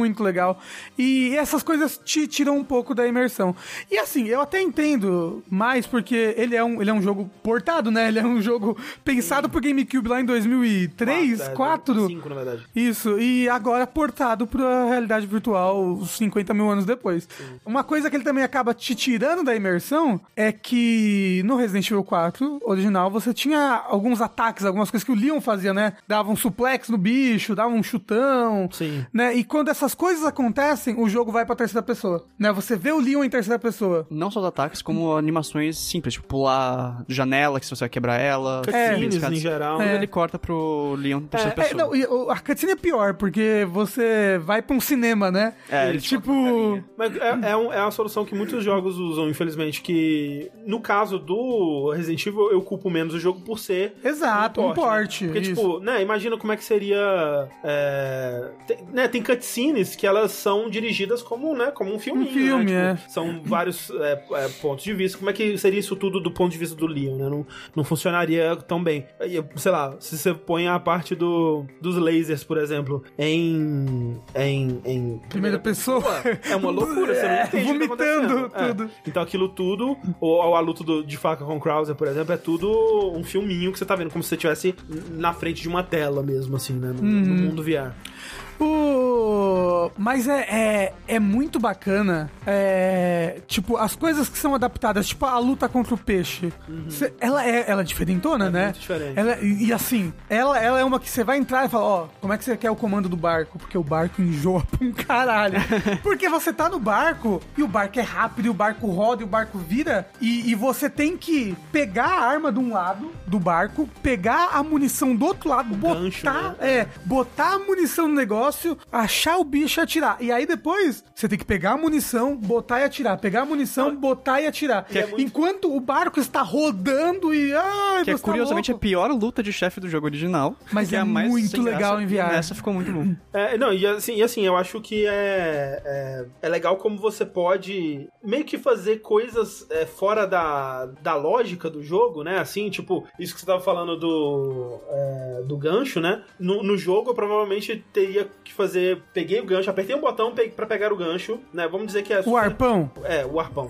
Peguei um botão, peguei pra, pra recarregar o arpão. Ele vai lá, pega o arpão, coloca na arma de, de atirar o arpão. Beleza. Atirei, fazer de novo. Só que como ele te dá essa liberdade, essa liberdade tátil, que é o, pra mim é a coisa mais legal do VR, você pode, enquanto você tá mirando e atirando o arpão, pegando, até sem olhar, o próximo. Exato, gancho. sim. Então, tipo, tem, tem umas coisas que são tão, assim, é, que é aí que entra o que é, o que o VR consegue fazer que... você Que é não o futuro, é o futuro. Eu, eu- eu- eu fiquei tão feliz depois que eu joguei esse jogo que eu fui no Twitter e falei, o VR é o futuro. Aí todo mundo, ah, vale refeição, é foda mesmo. Mas, é, assim, ele é muito gostoso. Ele, Você eu jogou eu agora, vou- né? Eu joguei agora. Tipo, e eu joguei antes de vir pra cá jogar ele, eu joguei a versão de, de PC que tem, né? Aham, aham. Pra sentir. E é curioso como os dois, você tem essa pequena travinha de começar e de entender como que são as mecânicas, Aham. porque o primeiro, né, o original é antigo já, então ele para a câmera pra você atirar, tem que parar, puxar a faca, puxar a arma. E no VR você tem toda a tensão de, tipo, eu tenho que recarregar a minha arma. Exato. Eu não aperto um botão e espero. Se eu recarregá-la antes, eu perco munição. É. Esse é um detalhe importante. Então, até você pegar o ritmo de onde estão as coisas no seu corpo e, e recarregar, ele é muito tenso. E depois que você pega, é liso. ele é e- natural. E, o legal é, as armas recarregam diferentes, né? Sim. Então, tipo, você pega a munição, você bota num lugar específico, aí você tem que puxar alguma coisa pra tirar, ou então o, o rifle, né? Que no jogo você atira, aí recarrega sozinho. Atira, recarrega sozinho. Nesse não, você atira, aí você, primeiro, você afasta o rifle do seu olho, porque assim que você dá zoom, né? Você bota próximo da sua cara. É como se você estivesse É, chegando você- a cara perto do Isso. scope, né? Aí você vai lá e puxa um negocinho pra destravar o, a bala, né? O cartucho. Ferrolho ali, Isso, vai plect. E aí vai lá, mira, pô, atira, aí vai lá, bota. Aí tem que, tem que botar a munição. Aí pega, e aí, aí aqui embaixo, onde é que bota? Meu Deus do céu. É, é muito bacana. E todas as armas são diferentes, né? Eu vejo que, tipo, tem, tem gente que vai, tipo, nossa, mas deixou uma coisa que era simples no original, mais burocrático, né? Mas essa é a graça. É a tensão que é gerada. Tipo, a- o primeiro jogo que eu, que eu joguei que fez isso muito bem foi o Half-Life Alyx, né? Essa coisa de. No Half-Life Half-Life Alyx você ainda tem que ejetar o pente, né? Então você tem que. Putz, dei o próximo tiro e não saiu, né? Então eu ejeto o pente e no, no Alyx você pega em cima da, da- do ombro, né? Você pega a parada, joga. Tem, tem momentos, né? Aqui no Resident Evil 4 ele é mais simples nesse sentido, é, então ele não faz isso. Mas tem momentos que, tipo, fui colocar, tava no momento de tensão, coloquei no lugar errado, o pente caiu no chão. Agora ele tá no chão, eu tenho que procurar ele. Caralho. Dá aquela cena, assim, cinematográfica da pessoa tentando recarregar e aí cai no chão e ela tem que pegar e o inimigo tá vindo e você vai colocar e pá. Nossa, é muito legal isso. Tipo, eu acho, acho que é uma das coisas mais legais de, de jogos de tiro em VR, é, é justamente essa burocracia. Sim, né? Porque é a imersão, você tá dentro do bagulho. Tipo assim, é, eu tava. Eu, eu tô jogando ele todo em live. Se Deus quiser, eu vou terminar ele em live. E aí, um monte de zumbi subindo uma escada. Aí eu peguei a granada, tirei o pino e só derrubei. Sim. Assim. E tipo, é uma coisa que nem, nem daria pra fazer no jogo original, sabe? Tipo, no, no, Só derrubei a granada assim, ela caiu e vai. Puf. no- tem, por exemplo, tem um inimigo subindo a escada, né? No original você pode, ah, sei lá, derrubar a escada, esperar ele subir e atirar. Nesse você, tipo, inclina o braço, aponta pra baixo assim, ó, você nem vê o inimigo, pá, pá, pá, pá, pá. Você reaprende o jogo, isso é muito gostoso. É. Tipo, as, as regras são outras, né? Então é. Você você jogou até que parte, Amélia? Eu cheguei no, justamente no Del Lago, no peixe, mas aí eu não, não avancei. Ah, ok, ok. Mas, assim, eu joguei muitas versões desse jogo já até hoje. Idem, idem. Não, como ele nunca saiu do GameCube? É, a primeira que eu joguei foi uma versão não oficial de PC, onde você mirava mexendo com as Eu setinhas. lembro, eu lembro disso. Esse foi o primeiro, primeiro impacto, e depois eu passei pro Wii, que muda o jogo completamente. Uhum. Porque ele primeiro que te coloca numa dificuldade que é mais é difícil, né? Uhum. E ele facilita muitas coisas, mas ele é divertido de jogar. E agora essa versão eu senti essa mesma animação de redescobrir o jogo. É tipo, putz, que divertido fazer isso, sabe? Tem, Não é? tem detalhezinhos. E, e você está tá andando em primeira pessoa naquele cenário, você enxerga o cenário de uma outra maneira, né? É, esse detalhe que a gente vai com- tá passando agora com os puzzles, de você mexer com os puzzles. É, você mexe naquele mecanismo em si, né? Tipo, Exato. é um puzzle de rodar uma bola, lá. né? Você, você pega a sua mão e vai rodando a bola, assim, pra Porque onde você no, quiser. no original você é, chegava num puzzle assim, é, ah, tipo aquele da catedral que você tem que fazer as cores, né? Um puzzle de somar as cores ali. Uhum. É, você entra num, é, num menu, né? E ele fala: você quer mexer o da esquerda, do meio ou da direita, né? Aí você escolhe com um com o seu. E No jogo não. normal, né? No jogo original. normal, é, no jogo original. E aqui não, todos esses puzzles que são de interagir com interfaces, assim, eles refizeram mecanicamente pra ter um botão lá que você vai lá e aperta com o seu dedinho sujo. Isso. É tipo salvar no jogo. Sim, sim. Né, que você vai na máquina de escrever, aí tipo, ah, eu, quero escolher um, um, um outro save, né, um, um outro local de save. Você vai na máquina e roda ali o negócio do papel, né, vai ali do lado, escolhe, aí você digita o seu nome, aí você aperta Enter, sabe? Se você quer dar overwrite, você clica lá num, num cartucho de tinta de overwrite ali, pra- é, é muito bacana, é muito legal. Eu tava jogando assim, é, eu já falei isso um bilhão de vezes, que eu acho que o, o problema do Resident Evil 4 pra mim é, é que é o ritmo dele, né? Então eu acho, por exemplo, a parte do, do castelo muito longa. E enquanto eu tava jogando essa versão, eu tava. É como se eu estivesse jogando Resident Evil 4 pela primeira vez de novo. Eu lembro que é, eu, de, de achar ele muito longo e o ritmo ruim, eu lembro que eu não achei da primeira vez que eu joguei, porque era tudo novidade, né? Então eu tava tipo, nossa, e foi, eu joguei no GameCube, né? Dois disquinhos ali, próximo, bem próximo do lançamento mesmo, e era, putz, era uma- um espetáculo visual e aquela coisa toda, um jogo, né? que, Porra, mudou o mundo dos jogos de tiro, basicamente. Exato, de terceira pessoa, né? Mudou os TPS. Então eu só fui sentir isso das outras vezes que eu joguei. Dessa vez eu tava, tipo, é, é como se eu estivesse jogando esse jogo pela primeira vez de novo. Tudo bem, ele é limitado é, visualmente, né? Ele é, você vê aquelas texturas, papelão assim na, Isso. nas árvores, assim, é bem simples, mas it's é muito bom, né? Resident Evil 4, quem diria? É um bom jogo. quem diria? Assim, tenho que dizer que eu tava chegando, né, naquela sala, no castelo tem uma sala redonda, né, que tem aqueles bichos que eles pegam a Ashley e saem voando com ela. Eu lembrava, ah, isso aqui é perto do final do, do castelo lá. E quando eu cheguei nessa parte, eu tava, porra, o castelo nem é tão longo assim, olha só, velho, a experiência tá, tá tão lisa que eu, pô, foi, cheguei rapidinho. Aí eu esqueci que você cai lá, e aí tem toda aquela parte que você. Isso, isso é uma coisa muito louca pra mim, que tipo, toda vez que eu rejogo Resident Evil 4, tem partes que eu falo, não, eles acabaram de inventar essa parte nesse jogo, essa parte não tinha, né? Tipo, ele, ele- não, o jogo ele tá se reproduzindo aqui. então, Tem uma colônia de fungos que tá estendendo esse jogo, que não é possível. Então, assim, dito tudo isso, o castelo ainda é muito longo, gente. É, muito longo. Mas eu gosto pra caralho. Mas eu ainda não acho, por exemplo, a parte da, da ilha não me incomodou tanto. Adorei os reanimators, é muito legal. Mas é porque é muito divertido atirar, né, no Exato, VR. Então, tipo, exato. a ilha que você quer só combate, combate, combate, combate, porra, tô jogando granada, me escondendo aqui atrás do bagulho, virando a arma assim, ó, pu, pu, pu, tipo, Exato. é, é, é, né, pelo menos é, eu, eu tô no castelo ainda, mas eu tô me divertindo muito com o combate, dar tiro, jogar granada e tudo mais, então isso é legal pra caralho. Uma outra coisa que eu achei interessante, que é, é, é meio off-topic aqui, mas é que no jogo você está com as suas mãos ali o tempo todo e vê nas suas mãos, né? E vocês perceberam que quando você chega perto da Ashley, suas mãos somem? Percebi. Pra você não ficar encostando na Ashley fazendo sacanagem com ela. Já pensando, o, né, o, o, game design já pensando no jogador sujo. Exato, já pensando, não vamos deixar o nosso jogador ficar apalpando a menor de idade aqui? Agora, a- eu vou ter que dizer que os maiores jump scares que esse jogo me deu foi com a Foi. Ashley. Porque, tem- especialmente quando você entra numa sala nova, você tá olhando em volta assim e ela spawna do seu lado. Aí você olha pro lado, tá a Ashley. Pô, assim. Caralho, não, eu tomei alguns jump scares grandes assim com ela. Pô, e me lembrou por que, que a Ashley me dava ra- dá um pouco de raiva. Que tem uma parte que você enfrenta um. É o Giganton? Sei lá o nome. É o, é o gigante. É o Gigante e ela tá junto. e sim. primeiro, é, o pessoal tá tendo live pra ver. Eu enfrentei o El Gigante, blá, blá, matei ele. Pô, legal. Aí ele caiu em cima de mim e eu morri. Eu- Aconteceu isso também. E, eu, e eu, quando aconteceu isso, eu nem percebi o que aconteceu, porque a tela fica branca, né? Aham. E eu não entendi o que aconteceu, porque eu, tipo, ah, matei. Foi, foi o momento o, o macaco lá do, do céu. Porque, ah, matei, uh, yeah. Aí eu voltei assim, a tela tava branca. Tipo, eu acho que eu fechei o olho, sei lá, né? Aham. E morri também. Ma- Mas aí que tá, eu morri. Eu falei, que filho da puta caiu em cima de mim, porque eu tava andando pra trás, só que tinha parede. E ele, ah, pum, morri. Matei ele de novo. Ele caiu em cima da Ashley. a Ashley não andou. Eu falei, eu, falei, eu gritando, ah, Ashley, sai daí. E ela, Não, não aí eu tem em cima dela, ela morre. Porque o, o pior da, da IA da Ashley é que Não existe. ela, tipo, ela te, é, ela te segue, mas se qualquer coisa acontece e ela fica com medo, ela para de te seguir pra ajoelhar e ter medo, né? Então é tipo, porra, você tá no meio dos inimigos, vem pra perto de mim, só Isso. que ela tá com medo lá. Aí, Caralho, aque- aquele momento dos carros, tipo, vem o carro em cima de vocês, tem que atirar na pessoa. Aí eu tava co- co- olhando as coisas do chão, né? Aí vem 700 zumbis atrás de mim.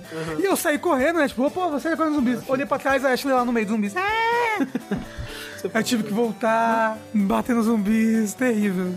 Isso é uma coisa bem boba, assim, mas é, eu tô jogando bastante VR, né? Bastante Beat Saber, tô jogando todos os dias. E eu vou dormir e eu tenho aquela sensação, sabe quando você passou o dia inteiro dentro de um barco? E aí você vai dormir, parece que você ainda tá dentro do barco. Eu vou dormir, parece que eu tô no VR, assim, que tá tudo. Tá, tá vindo os cubinhos de Beat Saber na minha cara, assim, batendo, assim. Isso é uma coisa que eu, eu fiquei decepcionado que isso não aconteceu comigo, porque eu lembro quando o VR começou, né? Quando começou o primeiro Oculus Rift lá, e eu ouvia o pessoal falando e eu ficava, nossa, como é que deve ser, né? Deve ser mó legal. E o pessoal contava. Tipo, quando eu lembrava do jogo, eu não lembrava de estar jogando no jogo, eu lembrava de estar num lugar, né? Porque tem a sensação da presença e tal. E pra mim não acontece isso, tipo, eu não sei, eu, eu não, eu acho que eu tenho menos essa sensação de imersão do que o Rafa, de tipo de sentir que eu tô lá. Talvez se eu jogasse, eh, se, se eu jogasse ele em pé, talvez eu sentisse isso mais. Não sei. Quando eu penso nesse jogo, eu penso ainda no Resident Evil 4. Eu, eu não sei, é estranho. eu, eu não, eu não lembro de estar num lugar assim, sabe? Não é essa memória que eu tinha. E isso não só com Resident Evil, mas com tudo de VR que eu já joguei. E é estranho. Tem uma coisa que é muito estranha, porque eu pensava, né, tipo, ok, jogo de terror em VR, Você vai ter mais medo. vou ter mais medo. E para eu acho que é o contrário. Porque, ok, Resident Evil 4 ele não tem, ele não é muito de medo, mas ele tem uns momentos um pouco assustadores, né? Não me afetou em nada, ok, mas tudo bem porque, né, eu já tinha jogado antes, não é um jogo muito assustador mesmo. Mas por exemplo, Half-Life Alyx, o pessoal fala que é um jogo de terror. E assim, eu entendo, tem momentos dele que são, tipo, é escuro e tem monstro e tem uns bichos que quer comer seu cérebro. Era pra ser muito assustador e pra mim foi super de boa. Não sei porquê, eu acho que é porque eu, eu, eu me sinto tão mais hábil no VR, né? Uma das coisas que eu tenho medo em jogo de. De terror? em jogo de terror normal é, por exemplo, quando ele toma o controle da sua câmera pra te dar um jumpscare, assim, quando a, a falta de controle, sabe? E o VR ele não vai fazer isso, ele, não, ele nunca vai fazer uma coisa que vai te tirar do seu conforto, porque vai contra as regras de, de, de bom uso do, do- da realidade virtual, sabe? Porque eles, eles levam muito a sério isso de não deixar o jogador enjoado, de deixar o mais confortável possível. Então nunca vai aparecer uma parada tão assustadora que vai te tirar daquele conforto que você tá ali. Então acho que jogos de terror ele funcionam menos comigo em VR, é o que eu, o que eu gosto. Mas tem jogos de terror em VR que é só terror, só que você só anda e é isso, né? Eu nunca joguei talvez, esses, talvez, talvez esses. É, talvez esse que é, que é um bando de jumpscare, porque é foda. É, tipo, eu, eu não tenho medo em videogame. É, nem filme, nem nada assim. Eu tenho medo, né? Como eu sempre falo, meus medos da vida é assalto, sabe? é doença, é esse tipo de coisa que eu tenho medo. Mas, porra, eu tomo jumpscare pra caralho. Sim, sim. Né? Porque é uma coisa que foge do seu controle. Do nada, vem um negócio na tua cara e grita assim, bah! E eu sinto que no VR eu teria mais medo. Se eu tomasse um jumpscare no VR. No caso do Resident Evil 4 em específico, ele, ele pega pesado na parte de ação mesmo, assim. Então, Ah, É. pra equilibrar a questão de você ter que recarregar sua arma, você pode se mover enquanto você recarrega. Então ele... E enquanto atira também, né? Ele agiliza muito o jogo pra você e ele tira um pouco dessa tensão de que do original de você ter que ficar parado, né? Recarregar. Eu gostei bastante desse jogo. muito legal. Gostei muito. E, e Gabi falou: Eu vivo no Brasil, vou ter medo de joguinho. Você segura perguntou, é, Rafa, André e Amélia, Resident Evil 4 VR mudou a opinião de vocês sobre Resident Evil 4? Eu joguei mês passado e achei melhor do que eu lembrava. Não mudou minha opinião, mas reacendeu o meu carinho pelo jogo, sabe? é, é, exato. Fazia, te- fazia um tempo que eu não jogava Resident Evil 4. Dito isso, acho que a última vez que eu joguei foi em live, eu joguei até que bastantinho. Mas, é tipo, eu falei: Caralho, Resident Evil 4 é legal, né? Poxa vida, aqui é a vila, as três pessoas que moram na vila, né? O velho, o outro velho e a mulher. O Lula. Detrás de ti, imbecil. As mesmas falas o tempo todo, uma delícia.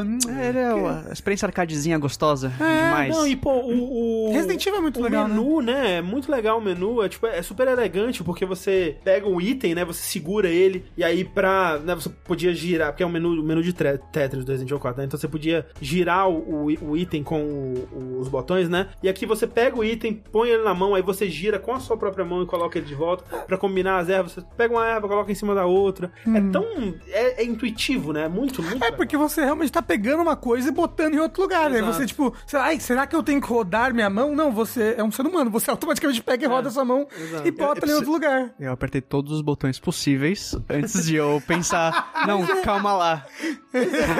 Mas é muito legal isso, tipo, eu, eu, eu também. Ah, como é que será que gira? Eu, ah, ok. Isso gira. Põe. Mas é muito legal. É que tá, Matheus. O VR não é o 3D com óculos na cara que deu certo, porque o VR é mais do que só um 3D. É. Né? O, o- o- os controles, tu- tudo, tudo, você está dentro do local, entendeu? E é mais do que o 3D e não deu certo. É por isso que a sua Exato. ela está duplamente incorreta. Mas eu acho que no futuro vai dar mais certo. O negócio é o, bar, o barateamento da tecnologia. O Rafa trabalha na meta. Vocês já estão vendo, né? Não, mas eu acho que o, o barateamento da tecnologia do VR é o que vai permitir a A popularização dele. simplificação também. Mas então, é que eu acho que eu não vejo. Quer dizer, é, talvez. Porque, tipo, o óculos é muito simples de usar. É. Bota na cara e acabou. Mas é, mas é um trambolho bem pesado ainda, né? Enfim. Mas o lance é, é, Eu não acho que é o VR, mas eu acho que é o AR, né? O, é o, o, o, o Mixed Reality. Reality, ou a realidade aumentada, que vai ser a combinação do VR com o AR, né? Augmented Reality. Espera a Nintendo lançar o, o próximo console dela que vai ser VR embutido já. Já E aí vai ter Smash no VR, você vai estar dentro da, da arena assim, o Mario vai vir começar a socar a sua cara, assim, é, e vai doer de verdade, na vida real. Vai ser o Pain Rumble que eles vão Só que implementar. vai ser o seu- bolso que vai doer. Isso, Você vai ser, exato. você vai ser sugado pelo Kirby, fica num void pra sempre, preso. Isso. E perguntaram, vale a pena comprar o Oculus 2 só pra esse jogo? Ah, só pra, Sim, não. Só, só pra um jogo, quase nada vale a pena na vida. Dito isso, eu acho que o Oculus 2 é o, o VR em dia mais acessível. Ou pelo menos. mais fácil de, de executar ele, de, É, de, de- usar, de de, usar. utilização. É. De fato, mas é, que- é aquela coisa também, né? É, se for comprar, compra logo, porque eles aumentaram 100 dólares o preço lá fora já. É, isso. E- Vai ficar ainda mais caro. Vai ficar mais caro. Porque, assim, tudo aqui no Brasil vai ser caro, né? Então não tem como falar de algo que é barato. Mas o fato é que, pro que o óculos oferece, ele tá sendo vendido em é, prejuízo, né? Isso, por isso que eles aumentaram 100 dólares lá fora já. É porque, tipo, era, era uma daquelas estratégias de, tipo, a gente vai tomar o mercado de, de VR pra, do, do metaverso e o caralho é 4, né? Tanto que a Meta tá comprando todas as empresas, basicamente, de, de que desenvolvem pro VR hoje em dia, né? Comprou... Até tá, tá rolando uma treta legal com isso também. É, Enfim, mas tava sendo vendido a um preço que nunca antes foi, né? Um, um, um dispositivo desse tipo, especialmente pelo que ele oferece. Mas vai aumentar. É, mas o dólar vai baixar Vai. um dia. Tecnicamente ele tá baixando. Porra, uma coisa que eu. Entrando em outra coisa que não é Resident Evil 4 VR. Ah, toma no cu, meta, filha da puta. Por que, que o preço da loja brasileira é em dólar? Ai, se fuder. Tudo em dólar. Tipo, porra, o dólar. Dito isso, muito fácil de destravar e desbloquear o, o MetaQuest, hein? É, não sabia disso. Não. Não dá dinheiro pra Facebook? O quê? Opa. Quanto é que custa esse jogo aqui? Eu tava vendo, né? Ah, 10 dólares. 10 dólares hoje é um preço, amanhã é outro preço, amanhã de manhã é outro preço, que o dólar fica flutuando, eu vou ter que ficar olhando a, a, a cotação do dólar todos os dias pra ver que dia que eu vou comprar jogo, vai se fuder. Sim. Que ódio. É, obrigado, é, Load Comics, que comprou o meu, meu, meu Quest. Isso. E me possibilitou comprar o Quest 2. Obrigado. É, Eu, inclusive, vou vender o meu, hein? O meu VR antigo aí. Se quem quiser comprar, só dá um toque. Dá um toque. É um HTC Vive Pro. Vamos dar uma nota para o Resident Evil 4 VR rapidinho? Deixa Rafa. eu ver. É, eu acho que é um jogo muito bom. É que é foda, né? Tipo, é um jogo muito bom, foi um jogo muito bom naquela época. E é um bom jogo de VR. Como um bom jogo de VR, eu acho que ele é um C. Como um jogo de VR, ele é um 8 de interessância. É isso. C8. Eu, eu vou. Putz, eu acho que. hum, Eu vou colocar. Resident Evil 4 é muito bom ainda. Eu vou colocar um B7. Justo. Sushi, quer dar uma nota? Não quero não, obrigado. Amélia, quer dar uma nota? Eu aceito. É, colocar entre vocês ali vai ser um C7. A gente sempre fa- forma figurinhas geométricas. É um né? tetrizinho bonito. É. Assim, Tetris são quatro coisas. Ah, chegou o gamer aqui. Vocês fizeram um poliânime. Po Não é um Tetris, poliâmino. porque você não é quis poliamor. Pronto. tá. Vamos lá então para nossos finalmente. Ah, é? Eu sei que a Amélia tem um joguinho pra falar aí no Eu tenho, eu vou tentar não me alongar. Mas eu joguei um joguinho que lançou recentemente, joguinho indie, que é o Frogun, ou Frog Gun, Alerta de sapo. alerta de sapo. Ah, e aquele jogo que você é uma menina que tem uma arma de sapo? É tipo um Chameleon do Nintendo 64? É. Porra, eu queria muito jogar esse jogo, parece tão legal. Então, Eita. Xiii! não, mentira, assim, assim, eu não sou uma grande fã de jogos, de jogos plataforma em geral. Ele foi feito por uma pessoa só, que é o Raul Martinez, em Melagato. Ele tem algumas coisas pra porte de consoles feitos pelas pessoas, música também por outras pessoas. Mas o que, que ele tenta fazer? Ele tenta replicar justamente essa era de 64, PS1 de jogos plataforma. Ele me lembra visualmente muito Mega Man Legends, né? É. E o elemento principal dele é justamente essa arma, que é uma arminha de sapo, que ela funciona que nem um hookshot de Zelda, né? Você pode puxar coisas e você pode se puxar para certas coisas, depende do objeto. Vamos lá. Ele começa bem calminho, assim, uma história super simples. Você é a filha de um casal de arqueólogos e inventores que inventaram a Frogun, e você tenta resgatar eles de uma ruína que, que eles estão explorando, que eles não voltaram. O que, que me entristece bastante nesse jogo? O nome dele é Frogun. Certo. A coisa menos legal dele é a Frogun. É. Ela é clunky que só o inferno. Uma vez que você tá no ar e você disparou a Frogun, acabou. Você não Ah, pode tá. disparar ela de novo. Você não pode. Não. Tem que esperar cair. Tudo.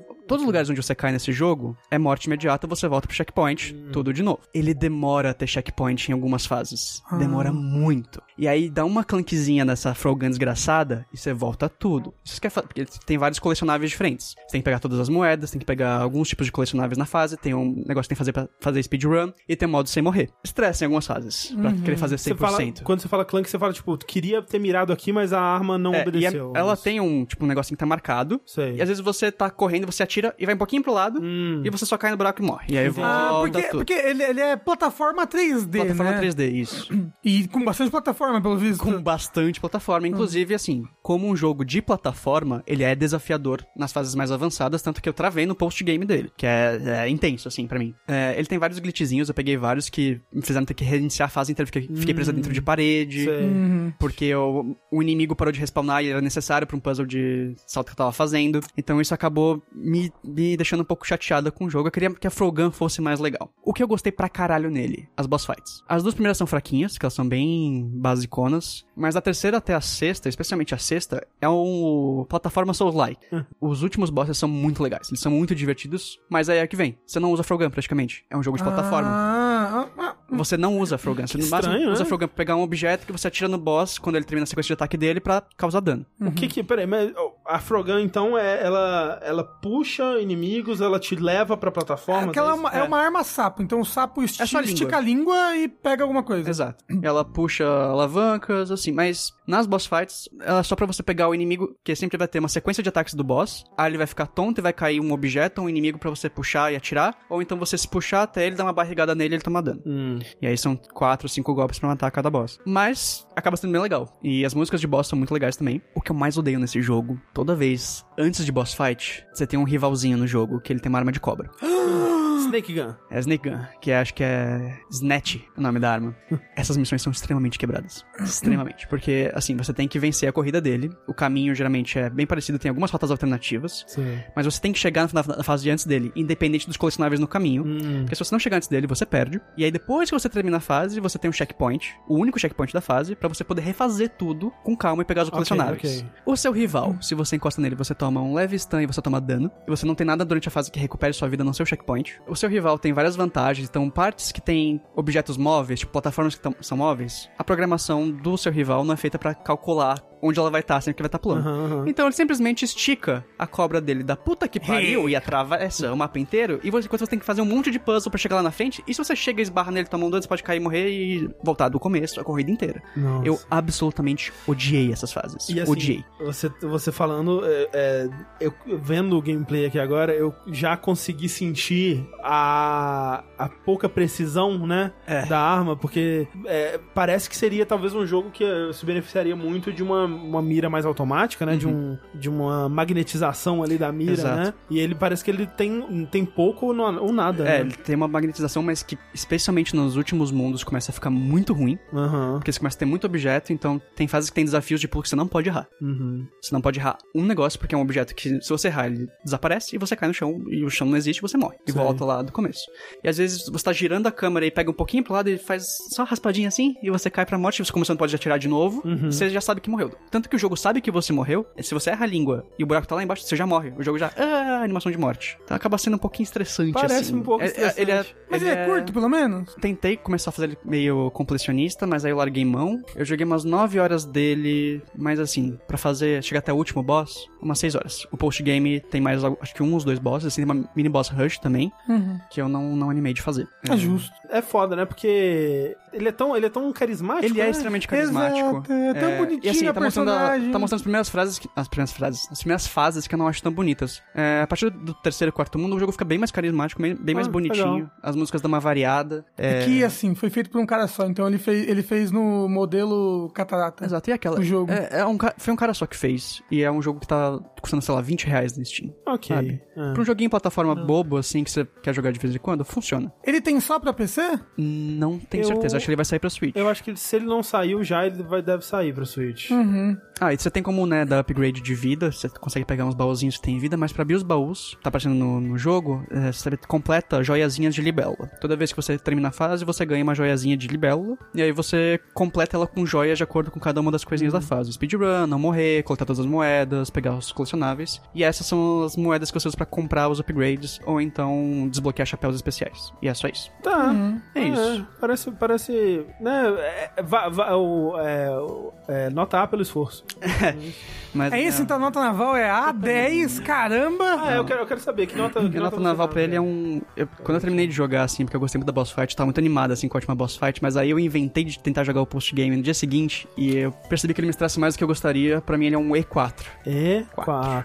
Porque o que deveria ser mais interessante, que é a Frogun, não é legal. Ok, ok, Frogan. Eu queria falar rapidamente aqui sobre um outro assunto que acabou não entrando na pauta e que eu acho que a gente vai poder. Eu quero falar melhor sobre isso quando o Tenguzinho estiver aqui. Mas esse ano eu assisti bastante da Evo. Olha só! É, e fazia muito tempo que eu não assistia e foi bem legal, assim, né? Porque foi o primeiro ano presencial, né? Depois da pandemia aí. Eu redescobri uma coisa que eu já descobria, já, já sabia há muito tempo, que é você precisa ter alguém pra torcer, né? Então, por exemplo, no KOF, eu tava torcendo pros brasileiros, né? E depois contra os mexicanos. E, obviamente, no, no Street Fighter, eu tava torcendo pros velhos, né? Que é o, o Daigo Tokido, né? Então, Eu tenho um amigo que estuda na mesma escola que eu que foi pra Evo. É mesmo. Eu acho que, eu não sei, eu não sei se ele foi competir. Mas ele é, ele é profissional, ele é tipo o melhor jogador do Brasil, acho que hoje em dia. É mesmo. Do quê? Gustavo, o nome dele, Street Fighter 5. Ah, Você sabe, o, sabe o, o, o nickname dele? Gustavo. Porque tinha, tinha realmente tinha brasileiros lá no, no, no KOF. É, infelizmente, né, não foram pra final. E o Daigo mudando pra. É o Gust? É, acho que é. Olha aí. Ele, ele estudou no mesmo colégio que eu. Ele era, ele era, ele era um uma série abaixo da minha. O Rafa conhece gente famosa e nem sabe o nome da- das pessoas no. Gustiavo.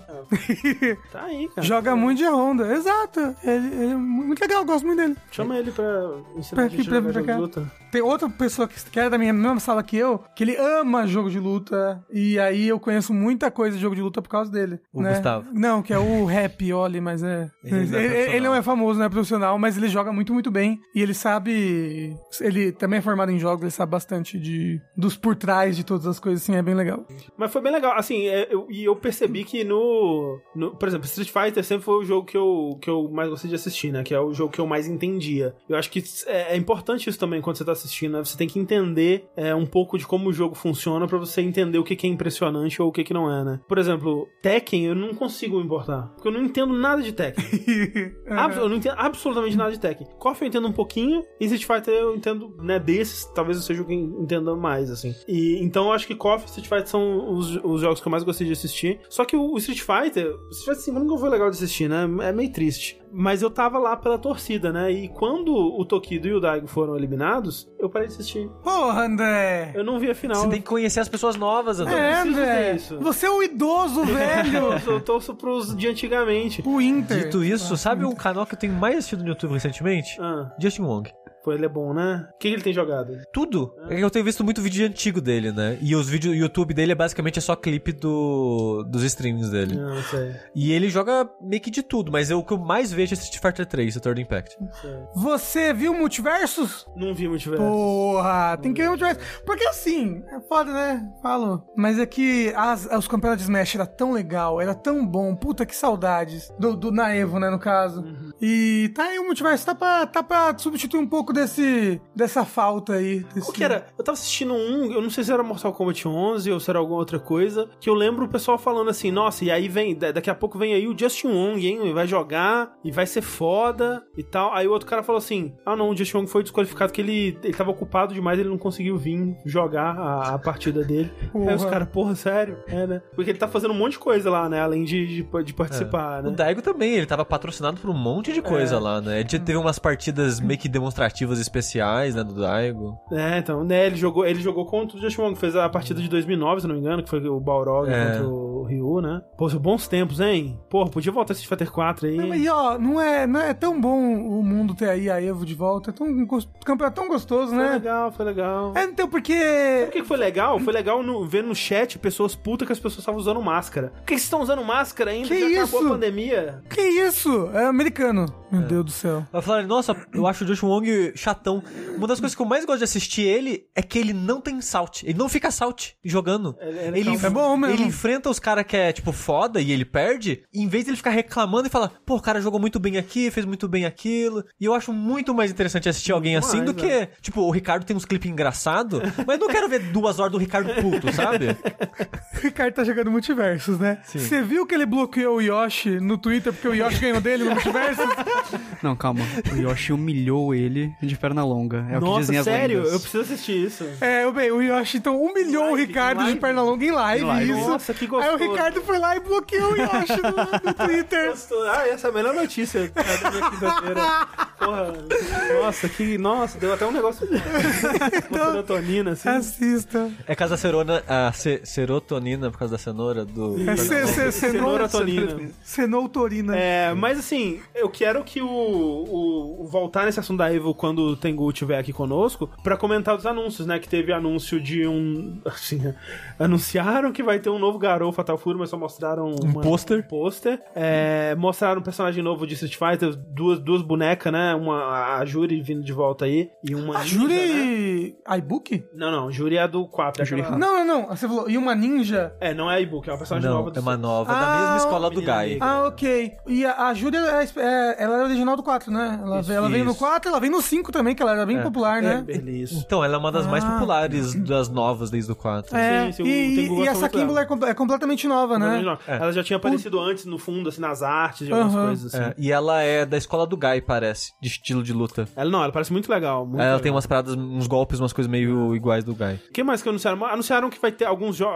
Acho que Tekken no- novo. É, então, teve o, o- a parada do Tekken, né? Que ele, acho que antes da final, alguma coisa assim, post- é, começou a tocar aquele vídeo do final do, do Kazuya, do 1, né? Que ele joga o Heihachi da, da montanha e aí olha pra tela e dá uma risadinha. Lá eu acho que era montanha ainda, porque ele joga de um penhasco, né? Assim. E. Corta pro sorrisinho E aí, moderno, né? é, aí quando vai mo- fazer o sorrisinho, corta pra um- a- a- o remake daquela cena moderna. Que o pessoal tava, putz, vai ser um remake de Tekken 1, vai ser Tekken 8, e ninguém falou mais nada, né? Pelo menos É. eu- não que eu tenha Um visto. reboot de Tekken. Não, não, não, não, não. É, anunciaram que vai vir a Bridget pro. É o Bridget, né? Pro- Não, é a Bridget. É a Bridget. Pra quem? É. Pro- Guilty pro Gear. Já veio, né? Ah, não, Já veio, já veio. nada de Guilty Gear Zero, de Se eu personagem. começar a falar da treta da Bridget, Ah, não, eu é. não paro É, nunca é, mais. Eu quero saber. Pô, olha, é, vai, se prepara pra uns 30 minutos de treta, assim. Dá, dá pra dar uma versão Desculpa- resumida? Desculpa, Sushi. Bridget é um personagem de mais de 20 anos. Originalmente, o design dela é de um rapaz que se vestia de garota porque ela foi criada com um irmão gêmeo e na família dela não pode ter gêmeos do mesmo gênero. Certo. No jogo que saiu agora, tem uma linha de diálogos onde a Bridget fala com todas as palavras: Eu sou uma garota, eu me sinto bem assim. E obviamente a internet. Ah, porque gamer antes era, antes era considerado um homem. Era uma crossdresser. fanboy, crossdresser, Entendi. qualquer desses termos que gosta de Entendi, usar. entendi. E agora tem um diálogo literalmente falando: Eu sou uma garota. Ok? E aí o Gamer Otaku, que é o Putz, público-alvo hum. do Guilty Gear, estão aniquilando os fanboys, destruindo essa cultura. Ah, meu Deus. Estão destruindo as culturas do fanboy? Essa Estão- cultura com tanta história. É. né? Estão fazendo retcon. Sim, o autor virou e falou: Pô, eu tava errado. Achei meio escroto o que eu fiz com ela. Ela é uma mulher trans. Com todas as palavras, calmamente. E Aham. aí a internet entrou em colapso, né? Porque A internet consegue. não, né? O- A internet, a bolha. Ah, Essa bolha, é. essa bolha. É porque o Japão não se preocupa com essas coisas. Isso daí é o Ocidente que fica colocando. É, esses woke. Você vê como o Twitter é filho da puta, porque ele sabe que eu sou trans e ele sabe que eu gosto de videogames. Aí o que, que o Twitter fez? Porque você gosta de jogos? Calma, Twitch você- transfóbico. Porque você gosta de jogo de luta? Twitch transfóbico. transfóbico. Porque você gosta de anime? Twitch Mas você transfóbico. sabe que, o- que o Twitter faz isso mesmo, mesmo? Ele bota coisas que você que você discorda, que você odeia, que você dá raiva Pra engajar. na Eu engajei. sua Eu- eu timeline. caí. Exato, pra você engajar no Twitter, pra você ir lá e discutir, pra você gerar buzz, pra você... E Eu aí não fui discutir, eu literalmente não usei o nome dela em nenhum momento, mas eu fiz testão no Twitter que eu fiquei muito puta. Eu fiquei muito puta. É, pois Tem é. um outro personagem, Testament. Ah, Testament é um, uma personagem não binária Ah, não nesse binária. jogo. É que, é que nesse jogo, é. Ah, ok. Que era uma personagem semi-masculina Entendi. e agora é um personagem não binário. É, e- esse é a personagem já do lançamento, né? É. Então meio que, meio que a discussão meio que voltou de novo sobre Ah. isso, né? Que o jogo lançou já com essa discussão. Entendi, É. entendi. Mas é que a discussão sempre volta com ênfase quando é uma mulher trans. É um negócio que, cara, o, o gamerzinho, quando ele perde a punheta dele, ele fica revoltado. Ele fica, ele fica. Assim, pelo menos, né, o, né, o autor se pronunciou de uma forma. Pronunciou, ele falou, né, gente, eu escrevi assim, é isso que é. né? in- Inequivocada, né? Então. Enfim. É, eu não tenho pronomes. é, tipo, mulher não tem esses dias. Pronomes não existem na Bíblia. Caralho, como assim? Porque ele, o filho de Deus. Não, não, e aí, e aí a pessoa tem um reply assim, tem tipo uma parte da Bíblia que Jesus fala, I am he.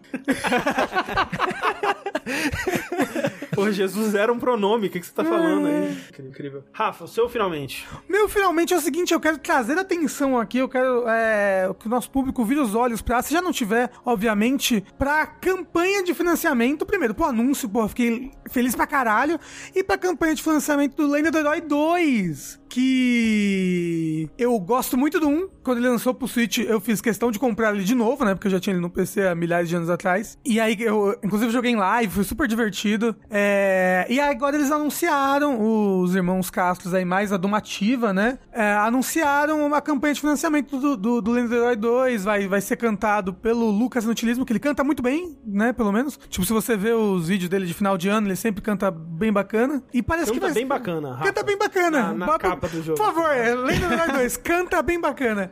E, e do que eles já mostraram, né, do que eles já estão trabalhando, obviamente, né, o jogo está, a existência dele está atrelada à campanha de financiamento, mas eles já têm coisas prontas, né, pra mostrar e tudo mais, e tá, tá muito bonitinho. Tá bem bacana o que eles pretendem trazer de novo pro jogo, que é inimigos cantando também, os bosses vão cantar. Será E que eu- agora o jogo vai ser bom? Que isso, André? Ah, legal. Porra, eu gosto muito do primeiro. E você Mas- sabe uma coisa que aconteceu com o primeiro?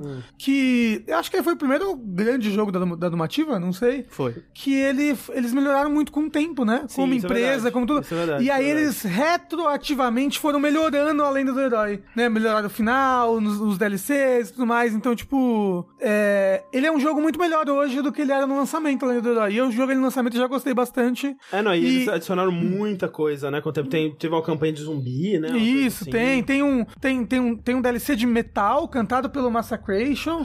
Ah, inclusive, né? Eles, eles é, foi, eu achei engraçado porque mostraram o trailer. Lucas Inutilismo, uou! Aí tem a, a- a- uma moça do Porta dos Fundos, uou! E aí no cantinho, assim, o Rafael Bittencourt do Angra. Eu, caralho, Rafael Bittencourt. Ninguém falando nada. Então, eu tive isso porque eu vi só alguém falando, porra, é o Lucas que vai cantar. Eu, caralho, vai ser o Lucas do Fresno, que loucura. Aí apareceu o Lucas no time. É, e aí depois aparece o Lucas do Fresno ali tipo, no cantinho. Caralho, tá bom. Em que universo é esse que o Lucas do Fresno não é o Lucas mais importante, né? Nossa, é mesmo, gente. Pô, tem, tem, tem um DLC de pagode também no 1, e aí tem até as metas, né, pra ter um DLC 2 de pagode, um DLC, É, de, um DLC de funk. Um DLC de emo, né? Isso. Então, tipo, porra, é, o pior- é assim, é uma meta alta para um jogo brasileiro, tá? De 500 mil reais. Mas, porra, eu quero muito que eles consigam e façam o melhor Não, jogo aí tomara, possível. eu tô- eu muito por eles, né? gosto muito da Lenda do Herói, gosto muito do, dos Irmãos Quatro, mais, mais o Matheus, né? Que aqui É, eu então, conheço pessoalmente. Eu não, eu não conheço o Marcos, mas o Matheus é um fofo. é um- Exato, é o Matheus já gravou coisa Sim, aqui com a gente, um isso. Porra, quero, quero demais Lenda Herói 2, eu, eu queria muito, quando, quando teve ali o, o anúncio, tinha uma meta da campanha que era 5 mil reais, a mais alta, pra você apoiar lá, né? A meta não, né? Um apoio, uma... Sim, sim, uma, um tier de apoio. E aí, era tipo, pô, você vai ser um boss dentro do jogo, você vai participar do UTC, não sei o que. Eu falei, vamos juntar os fãs do jogabilidade, vamos comprar aqui pro jogabilidade no UTC. Socorro, Participar e ser um boss, um boss da jogabilidade do jogo, eu quero, por favor. Tem o Jovem Nerd Azagal, eu quero estar no jogo também. Sushi, você tem um finalmente? Eu ia falar do Voice of Cards, mas como a gente já se estendeu muito hoje, eu vou falar o pouco que eu joguei do Digimon Survive, que as pessoas estão Hum, sim, pedindo sim, sim. muito. Ah, Afinal de contas, você é um Digimoner, Digi- É, Digilover. eu tô jogando ele bem aos pouquinhos porque eu tô jogando com a Thalissa. Então eu tenho jogado pouco quando eu tenho jogado e não é todo dia que eu tenho jogado também. Então eu- eu tô ainda no boss do segundo capítulo, eu não sei quantos capítulos o jogo tem, mas eu sei que a parada pega no 5. Hum. Porque quando enviaram pra gente o jogo, fala que não pode dar Ah, spoiler tá. do capítulo 5 em diante. Sei. Ah, nossa. Então no capítulo 5 algo vai acontecer. Olha só. Mas eu tô num momento ainda que nem tem toda a parte de criança ainda, sabe? A galera nem tá toda junta. Então tô meio que no começo do jogo. O começo é bem lento de Capítulo visu- 2, você diz, tá? É, né? capítulo 2, é. É bem começo, começo de visual novel, assim, que é bem lento. Ah, isso é importante dizer, tá é um visual novel, né? Exato, esse Digimon Survive, ele é um visual novel que intercala com combate tático. Uhum. Que nem... Visual novel, quando tá tentando pegar mais pro pessoal ocidental, sempre coloca alguma coisa entre o visual novel, né? Então esse é um visual novel que intercala com combate tático. É a parte de visual novel, eu tô achando muito bonito, né? Os cenários em que se passa as cenas são cenários completamente 3D, com personagens em 2D é, que aparecem. Só que esses personagens são todos animados, tem vários ângulos, é, tipo, mesh. Me lembra um pouco o visual novel que a Nintendo lançou no final do ano passado, eu acho. Que foi aquele... Do o- detetive lá? Isso, é- Famicom. Famicom Detective Club. né? Exato, me lembra ele no tratamento de personagens nas cenas, assim. Sei. De ter, ah, eles estão num lugar que é mais escuro, o personagem, ele vai ter meio que uma sombra nele. Eles estão num Uhum, lugar mais uhum. claro, vai ter uma iluminação meio pra simular o lugar que eles estão. Então é muito bem produzido a parte dos personagens no cenário. Os cenários são muito bonitos no geral, os personagens também. A parte do jogo tático muda, né? Vira tudo tibizinho, vira uns personagens pequenininho, meio tibi assim, que, né, tem seu charme, mas o combate por enquanto é bem, bem, bem simples, bem fácil. Tô até meio triste do quão simples e fácil é, de que eu só tô fazendo os combates da história, eu tô level, sei lá,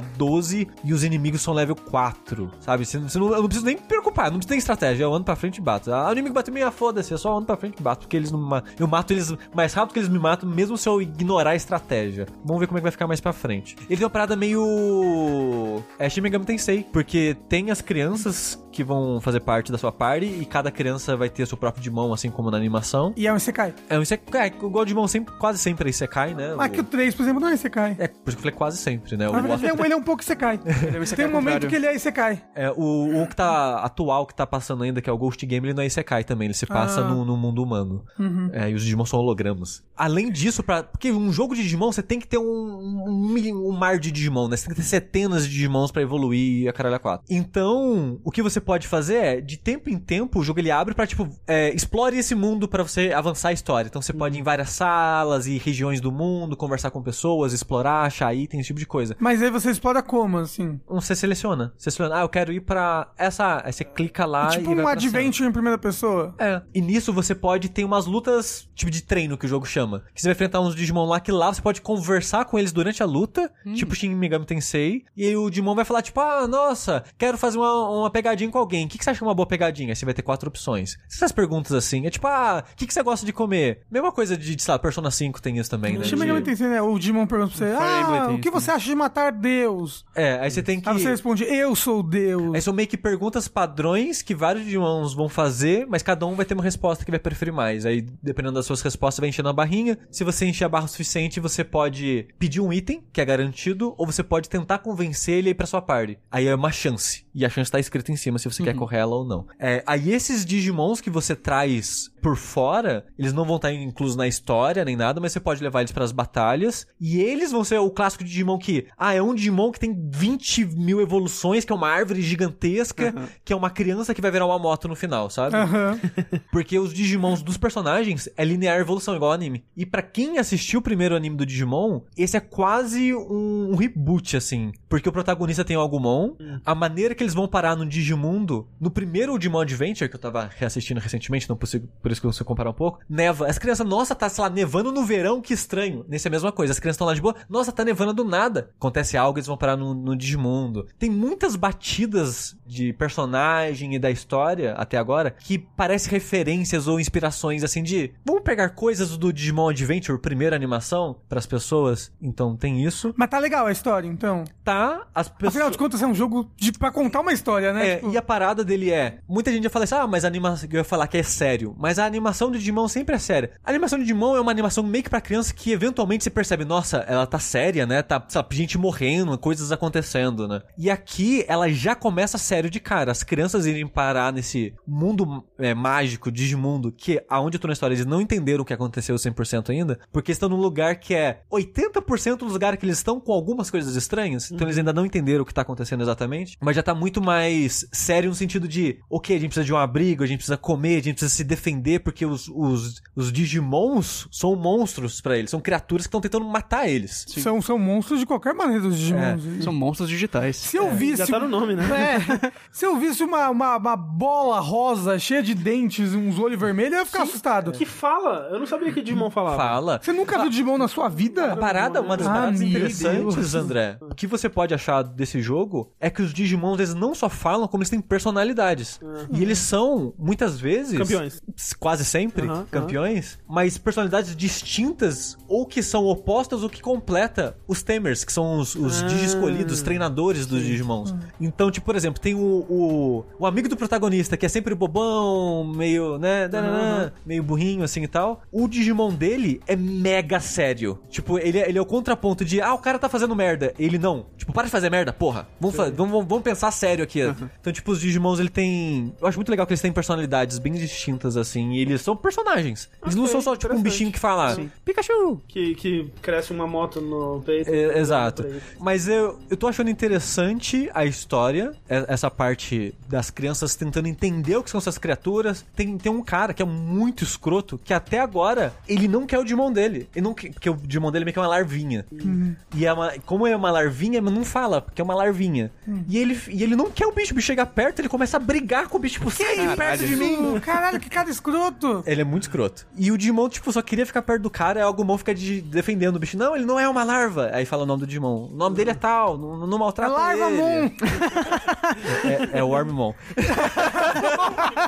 Não, não, não. Ele não é uma larva, ele é uma larva. Digital. Esse não é o Wormmon, mas tem um Digimon que chama Wormmon. É, esse acho que é Tokumon o nome dele, não lembro. não. Ok, menos mal um pouco. É, mas existe o Wormmon, tá? Só deixando claro. É porque É. se fosse o Ormimon, o Agumon ah, ok, vai. É, Pode maltratar. Pode maltratar. É, o Wormmon é incrível porque ele vira o ninja. O Rafa conhece o Wormmon. Ele vira. Mas qual? De qual temporada? O Stingmon, do 3. Ah, tá, Ele ok. vira o Stingmon. Assim, É, dito isso, o que eu lembro do 3 é o do coelho, porque eu desenhava ele no meu caderno sem parar. Pô, o, o Stingmon é um inseto ninja, pelo amor de Deus, Rafa. Mas ele tem um cachecol ninja, só assim pro Eu Rafa acho, gostar eu acho dele. que ele tem. Mas o cachecol é a língua dele? Não. Porra, então não É, vai. vai, bom. mas eu tô achando interessante o tom da história, apesar de lento, é, o que é o- ok, porque visual novel Visual novel normalmente é é lento lento, mesmo. É, mas o- teve gente no chat, que a gente fez stream re- recentemente, né? Teve muita gente no chat comentando que gostou muito da história, gente que já terminou. E falaram que a tradução tá boa também em português. Eu tô jogando em português. Olha isso, ó, isso tem que ser exaltado aqui, ó, um visual novel com tradução oficial em português, viu? Isso tem É. que ser aplaudido. Isso é muito raro. Difícil. Muito raro, muito É. raro. E a tradução até onde eu joguei tá bom o suficiente. Ok, ok. O triste, eu tô jogando no Switch, a performance é meio bosta. Ah. É, na parte visual novel tá funcionando normal. Quando vai pro combate ou menu, qualquer coisa que é interface não é visual novel, o frame parece que vira 10, assim, é horrível. Mas é, um- é uma visual novel, como é que. Como é que o Switch não roda? Então, o que eu falei, a parte de visual novel funciona Não, bem. sim, Quando mas vi- tipo. É que o combate No parece menu- ser ainda mais simples do que a visual novel, É, visualmente. tipo, um, um exemplo que eu- sempre me irrita. Quando você encerra o combate, os personagens ganham experiência e é uma barrinha, você vê a barrinha enchendo. O frame da barrinha enchendo é todo picotado, eu fico puto.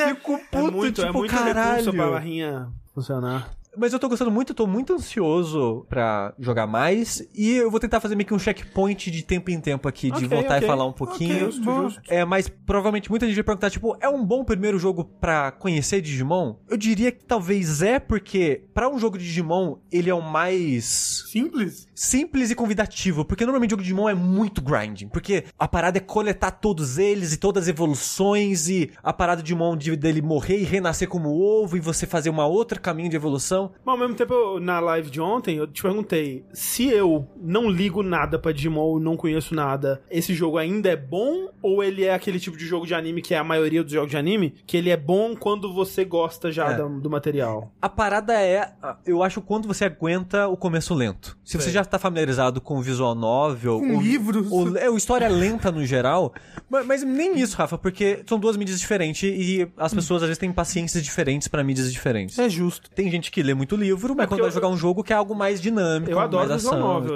assim, e o pessoal, todo mundo dizendo que a história é boa, me, me, me interessa, assim, só que eu fico com medo, é. boa pra quem gosta de Digimon, é boa, Então, boa. assim. Eu não joguei o suficiente pra te dizer a É, qualidade da história. Uhum. É, mas eu acho que se a pessoa tá disposta, eu acho que é uma boa porta de entrada pra conhecer. Entendi. Sabe o que é foda? Eu adoraria jogar esse jogo no Switch, porque portátil, deitado na cama, mano, É. mas a barrinha. Mas é, mas é a barriga da experiência só. Pô, E às vezes a imagem, no geral, do jogo parece resolução baixa, porque tá resolução baixa. né? Aham. E eu, eu queria muito jogar esse jogo em resolução alta, porque. Bonito, né? É. As imagens bonitas. E ele só tá Exato. no Switch por enquanto? Não, e tá só pra tudo. Ah, ok, ok. É, Namco Bandai, né? Então lançou pra tudo. Ok, ok, ok. É que a gente rece- acabou recebendo a versão de Switch, por isso que eu tô jogando no Switch. Uhum. Mas tem pra PC, tem pra PS4, tem pra é, Switch, tem pra Xbox, tá pra tudo. Ele tá o mesmo preço em tudo, você sabe? É, aí eu já não sei dizer. Eu sei que ele tá bem caro. Ele É, tá tipo pessoal uns tá falando- 300 reais. É, o pessoal tava falando Porra! 300 reais.